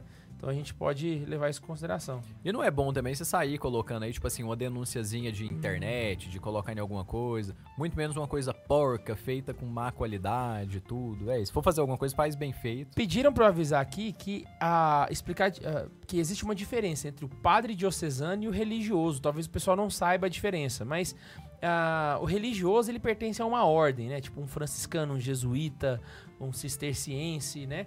Já o padre diocesano é o que tá ligado direto com a sua diocese. É o padre que usa a clésima preta que a gente tá acostumado a ver, entende? Eu não sei se, se era isso que era pra falar, Matheus. O pessoal tava com essa dúvida, mas estou aqui explicando pra galera poder entender. Mas é bom falar disso também, porque assim, a vocação sacerdotal, ela pressupõe primeiro que você vai ser um padre do, da diocese, um diocesano. Isso. Porque quando você entra pra uma ordem religiosa, o seu intuito não é ser padre daquela ordem religiosa, é você ser da ordem religiosa. Exato. Quando você vai pra, pra, pra lá, pra um mosteiro, você quer ser um monge. Você não quer ser um padre monge. Você quer ser um monge. Se você for ser padre ou não, é consequência. Exatamente. Quando você quer ser um franciscano, você quer ser um franciscano, não necessariamente um padre franciscano. Pode ser que sim, pode, pode, ser que lá na não. hora acabe vi- virando, Exatamente. mas... Mas... tipo assim, a vocação inicial é ser um franciscano. A partir disso, você pode ser padre. Então, os sacerdotes religiosos, eles ajudam a diocese. Exato. Uma vez que a diocese, sei lá, tá começando a diocese nova e não tem necessidade religiosa, pode ser que não venha a ter. Pode ser que Uhum. não os tenha, né? Faz sentido. Então, só pra poder explicar isso aí pra galera que possa, porventura, ter essa dúvida, sabe? Então, assim, a maneira como a gente lida com isso no, no nosso dia a dia é importante pra que a gente consiga blindar a nossa fé e blindar a fé dos outros também, entende? Dos maus sacerdotes. E aquela questão, né? Do mesmo jeito que eu dei o exemplo de Judas no, in- no início, eu lembro no filme do Spotlight que eles pegam um especialista pra falar com eles. E aí ele vira e fala assim: olha, a margem geralmente é de 6% de, de sacerdotes, pedófilos. eh, de pedófilos. Eu falei, caraca, 6%? Aí eu falei, quanto que é 100% dividido por 12? Dá 8,33. Que é muito perto de 6, saca? Então a gente pode dizer assim que Tá na média. a cada 12 sempre tem um Judas, entendeu? Mas é bom saber aquele ponto que é interessante a gente ter. Se 6% são pedófilos, então significa que existem 94% que não são, Sim. saca? E é esses que carregam a igreja nas costas. Saca? São esses 94 que estão lá celebrando a missa, que não saem no jornal, que acordam cedo, que rezam, que fazem o que devem fazer. Esses carregam a igreja nas costas. Esses são os que serão lembrados no banquete do Cordeiro, entendeu? Então é bom a gente ter essa, essa menção honrosa aos padres que não foram citados, exatamente porque não foram citados. Todos os outros episódios são pra vocês. Exato!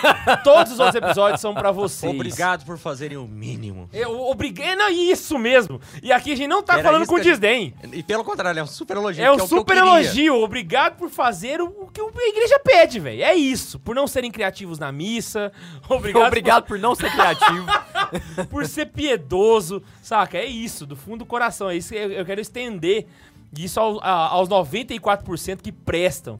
Igual o Papa Francisco falou uma frase maravilhosa que diz assim: Todo mundo vê uma árvore que cai, mas ninguém observa um bosque que cresce.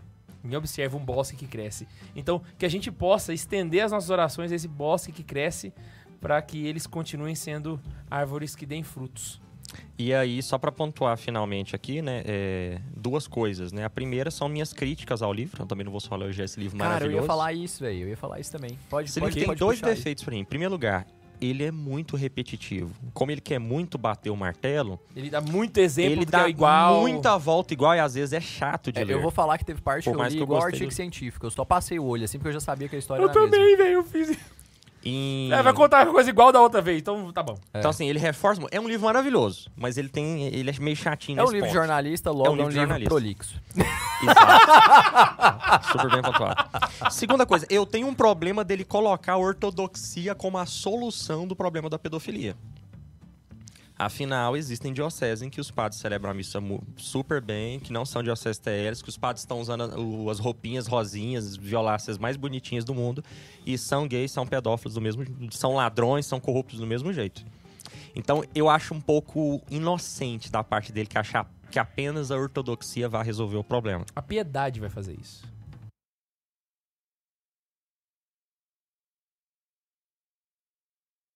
Exato. Então, é o problema do livro. Que, que foi- que foi? Ficou muto? Voltou? Eita, Brasil. E o último ponto que eu queria colocar, e aí fora disso, né, é que o Papa Francisco escreveu um documento chamado A Mãe Amorosa. Um documento que ele fala da igreja que é uma mãe amorosa, eu adoro esses trocadilhos do Papa Francisco, né?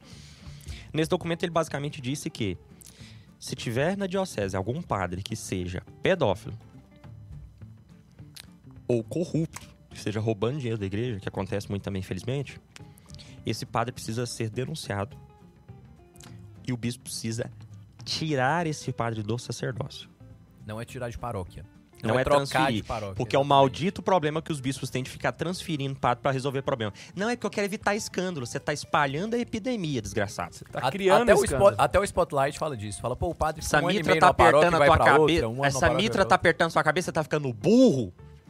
A gente não espalha o problema e manda pra dar problema em outro lugar. Você tá acobertando coisa porque você é covarde. Sua víbora. Né? Então, não é isso que deve ser feito, senhor bispo. Tá? Você tem que resolver o problema ali, cortar o mal pela raiz, não é sair espalhando a erva daninha pra dar problemas em outros campos mais longe, não. Ele quase evocou o padre careca e falou, seu danado. Seu danado! Maldito! Deus salvará o seu povo apesar de você! Sua desgraça de Mitra! Ah, mas voltando aqui, a, a-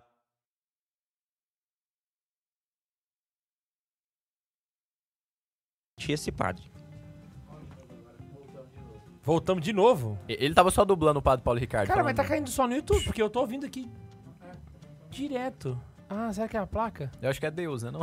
Eita, é a placa. Ah, vamos seguir do jeito que tá. E aí é o que eu dizia, o Papa Francisco falou, o bispo precisa retirar... Né, esses, esses. O bispo precisa remover de ordem. Se o bispo não remover de ordem e o Papa descobrir, o Papa vai remover o bispo de ordem. Porque essa é a mãe amorosa, a igreja. Então, senhores bispos, se vocês amam essas mitras que apertam vossos cérebros, é... fique espertos, tá? Porque se os leigos se organizarem para denunciar, você tá enrolado. Uma vez eu vi um padre comentando do Papa Francisco, achei maravilhoso. Ele falou assim: o Papa Francisco, tudo para o leigo. Agora pro clero é coice.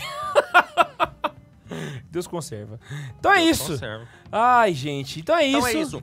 Denunciem os casos que vocês tiverem, mas com provas, né? Não quero fofoca, não. Denunciem. Exato. Levem à mídia. Levem. Nossa, mas nós vamos escandalizar as pessoas. Não, escandalizar é fazer pecar. Vocês estão limpando a igreja. O Papa Francisco disse que isso é um favor que vocês vão fazer. Não sou eu que tô pedindo, é o Papa. Hashtag ajude o Papa, né, K2? Exato, hashtag ajuda o Papa. E aquele negócio, a gente não quer uma inquisição aqui que você vai caçando, agora, agora eu vou caçar padre. Não, chegou em você, faça algo. Não chegou em você, vai evangelizar, velho. Vai evangelizar, vai converter tua Justamente. família, vai converter as pessoas que estão à sua volta, vai santificar o trabalho. Não chegou pra você, não é pra chegar mesmo. Toca, taca o pau, vai fazer o teu. É normal que, isso. não chegue, viu? É normal que não chegue. Se chegar, Clé você já sabe clé. o que fazer. Não chegou, também não vai caçar, sacou? Então é isso, espero muito ter gostado. Não se esquece de se tornar membro do canal Superchat do Bundes. Eita, Bundes, mas esse povo... vai- Vocês devem muito ao Bundes. Eu já ia encerrar o programa agora, mano. Na moral, eu esqueci aqui que tem super, Superchat da Xuxa. Tem, tem bastante, bastante coisa legal aqui, cara. Ô, então vamos mandando aí, vai lá. Ah, deixa eu achar a última aqui. Ah, ba, ba, ba. Tá, Caraca, vamos lá. Deu muito, hein? Deu muito, deu muito. Ah, a Lidiane mandou assim: Neiva, aguarde mais miniaturas. Surpresas pra ti e pra todos chegando logo. Mentira, Brasil! Ah, a Natália virou uma acumulada. Boa! O Fábio Souza mandou assim: a ideia de fazer a live com The Chose foi minha. Ok. Obrigado pela ideia. Ah, o Gabriel Tô Mar... desmerecendo não, mas é porque eu não sei, eu não sei o que eu ia falar. Eu, eu- É porque eu acho eu que vou você- agradecer. Eu acho que quando você foi se referir ao fato de ir assistindo e pausando igual o Casimiro, você falou assim, o Neiva deu a ideia dele. E aí ele Ah, tá, ele- então é verdade. Ele é verdade, rogou a é verdade. ideia pra ele. Tá, tá, tá tranquilo. O Gabriel Marcons mandou: queria mandar um abraço pro meu amigo João, que é seminarista. Abraço, João, que é seminarista. Neiva, manda ele não ser herege e se esforçar para ser um bom João. padre. É bom que você seja um padre santo. Que faça o mínimo, Não é bom, não, é necessário. É necessário. tá? Mas o bom é necessário. Se for É verdade, fazer pela metade, é o- melhor você tá não certo. fazer. Vira homem, desgraçado. Eu vou E falar- reza. Vou falar pro João a mesma coisa que eu falo pra todos os meus amigos seminaristas, saca? Seja um bom padre, porque se você não for, eu farei de tudo pra transformar a sua vida no inferno. Amém. Segue. Viva o Cristo Rei. Que viva. Ah, Luiz Felipe Ribeiro mandou assim: pra catequese tem outro careca, só que não é padre. Ah, catequese? Tem. É. Essa é o Joe. O Caponautas mandou um real e deve ter mandado alguma mensagem lá pra cima Que perdeu-se. que se perdeu. É isso, Caponautas. O Lucas Eduardo mandou pra gente assim: o que acharam do padre Júlio Lancelotti narrando documentário que retrata Santa Maria como transmasculine? Pra mim, aquele homem deveria já ter sido demitido de ordem há muito tempo. Pra mim. Até porque o que ele faz pelos pobres, ele não precisa ser padre pra fazer. Então ele demite de ordem e ele continua fazendo pelos pobres e ótimo. Porque pela igreja. Não tô por dentro, então não sou capaz de opinar. Não vou dar pitaco em coisa que eu não sei. A mensagem Caponautas era: dos mesmos criadores de catequese homossexual, homossexual vem aí seminário homossexual. Dos mesmos criadores de catequese homossexual e po- Santa Zoeira pornô, vem aí o seminário homossexual. A Kirigaya Kun Caraca, tá- os nomes estão ficando cada vez mais criativos. Kirigaya, gente, uma referência. Eu adoro, porque casu- agora- Não, é Kirigaya, uma referência ao Kazuto Kirigaya de Sword Art Online. Ah, agora tá começando a aparecer os nomes verdes, olha que beleza. Kirigaya os verdezinhos é bonitinho. né? mandou: Oi, gente, queria perguntar uma coisa. Sim, Conheço a proibição a respeito do casamento homo- homossexual civil, sim. mas supondo que exista um debate, devo dizer que sou contra porque a igreja manda? Aí que tá. Não, não- Nada não- na sua vida você deve ser contra porque a igreja manda. Você Isso. tem que fazer, você tem que entender o posicionamento da igreja, entende? Nós cremos na igreja e fazemos exatamente porque a igreja, só que ela explica, ela não só fala pra você pensar assim. Ou tem que Inclusive, ela não quer que você pense simplesmente porque ela mandou. Por isso que ela explica. É, é, é igreja Tem que ter um podcast não sobre é liberdade. islamismo. Tem que ter um podcast sobre liberdade aqui. Pois velho. é, velho. Adorei o tema, põe na lista. Então, ó, Todo já, mundo lê o livro lá. ah, qual é o nome dela? É, não sei se é ela, né? Mas Kirigaya Kun. Kirigaya É, Kun. é ele. Assiste a série, É a- o episódio sobre, é, que o Neiva chama de catequese homossexual. É, é com. É Se catequese fosse mulher, sobre- era Chan. catequese sobre homossexualidade no canal do Santa Carona. São três horas de aula, tá? Já vou adiantando. Mas vai te dar uma, uma base muito boa sobre essa pergunta que você está dando. Porque, entenda, a gente acredita porque a igreja manda, mas a igreja explica. Ela não quer que você só repita o que ela falou. Entendeu? Não é assim que o católico É. pensa. É, em nada, não é só sobre, é sobre nada. E ele falou, fechou, tamo junto. É isso. A Rafane mandou assim pra gente uma história. Tinha um amigo que veio a mim contar que estava conversando com um seminarista, coisas sexuais. Como conheço boa parte dos meninos, ele veio me perguntar sobre. São várias superchats, tá, galera? Mas ele não me contou quem- de quem se tratava. Tentei de todas as formas. Hoje peço para que Deus toque em seu coração. Ah, Sabe o que eu faria no teu lugar? Na moral, agora é uma coisa pessoal. Eu, no lugar dela, eu começava a rezar todas as noites pra aquele menino sair do seminário. ela, Então, ela- ela completou falando aqui, ó. é, cheguei a cogitar a conversar com o reitor, mas pelo fato de não ter provas e nomes, fico de mãos Eu atadas. ia falar, senhor, não sei quem é, mas tira esse menino de lá. Eu fiquei sabendo de um, de um seminário na Islândia que tinha homossexuais dentro dele. E esses homossexuais eram super bem quis e tal, e eu tava entrando em parafuso de saber que esses caras existiam. E eu conheci um frei muito bom dentro de uma sala pequena, cheia de microfone que eu tava com esse frei. Parece que ele tinha gravado um programa que nunca foi ao ar. Quando acabou, eu levei esse frei no canto e contei essa história pra ele e falei que tava desesperado. Aí esse frei virou, parou e falou assim: é complicado, né? Faz o seguinte, compra a novena de Nossa Senhora Desatadora dos Nós e faz a novena nessa intenção, pedindo para que esses nós sejam desatados. Todos os nomes que eu coloquei como nós nessa novena desses seminaristas homossexuais, ou melhor, todos os nomes que eu coloquei nessa novena desses seminaristas gays foram mandados embora desse seminário da, da- eu esqueci o nome do lugar que eu falei que é o seminário. Islândia. Da Islândia. Maravilhoso. Então tá aí. maravilhoso. Sugestão minha pra você, a novena de Nossa Senhora Desatadora dos Nós. Ah. Funcionou comigo. O Luiz Felipe mandou assim: Eu sou policial penal.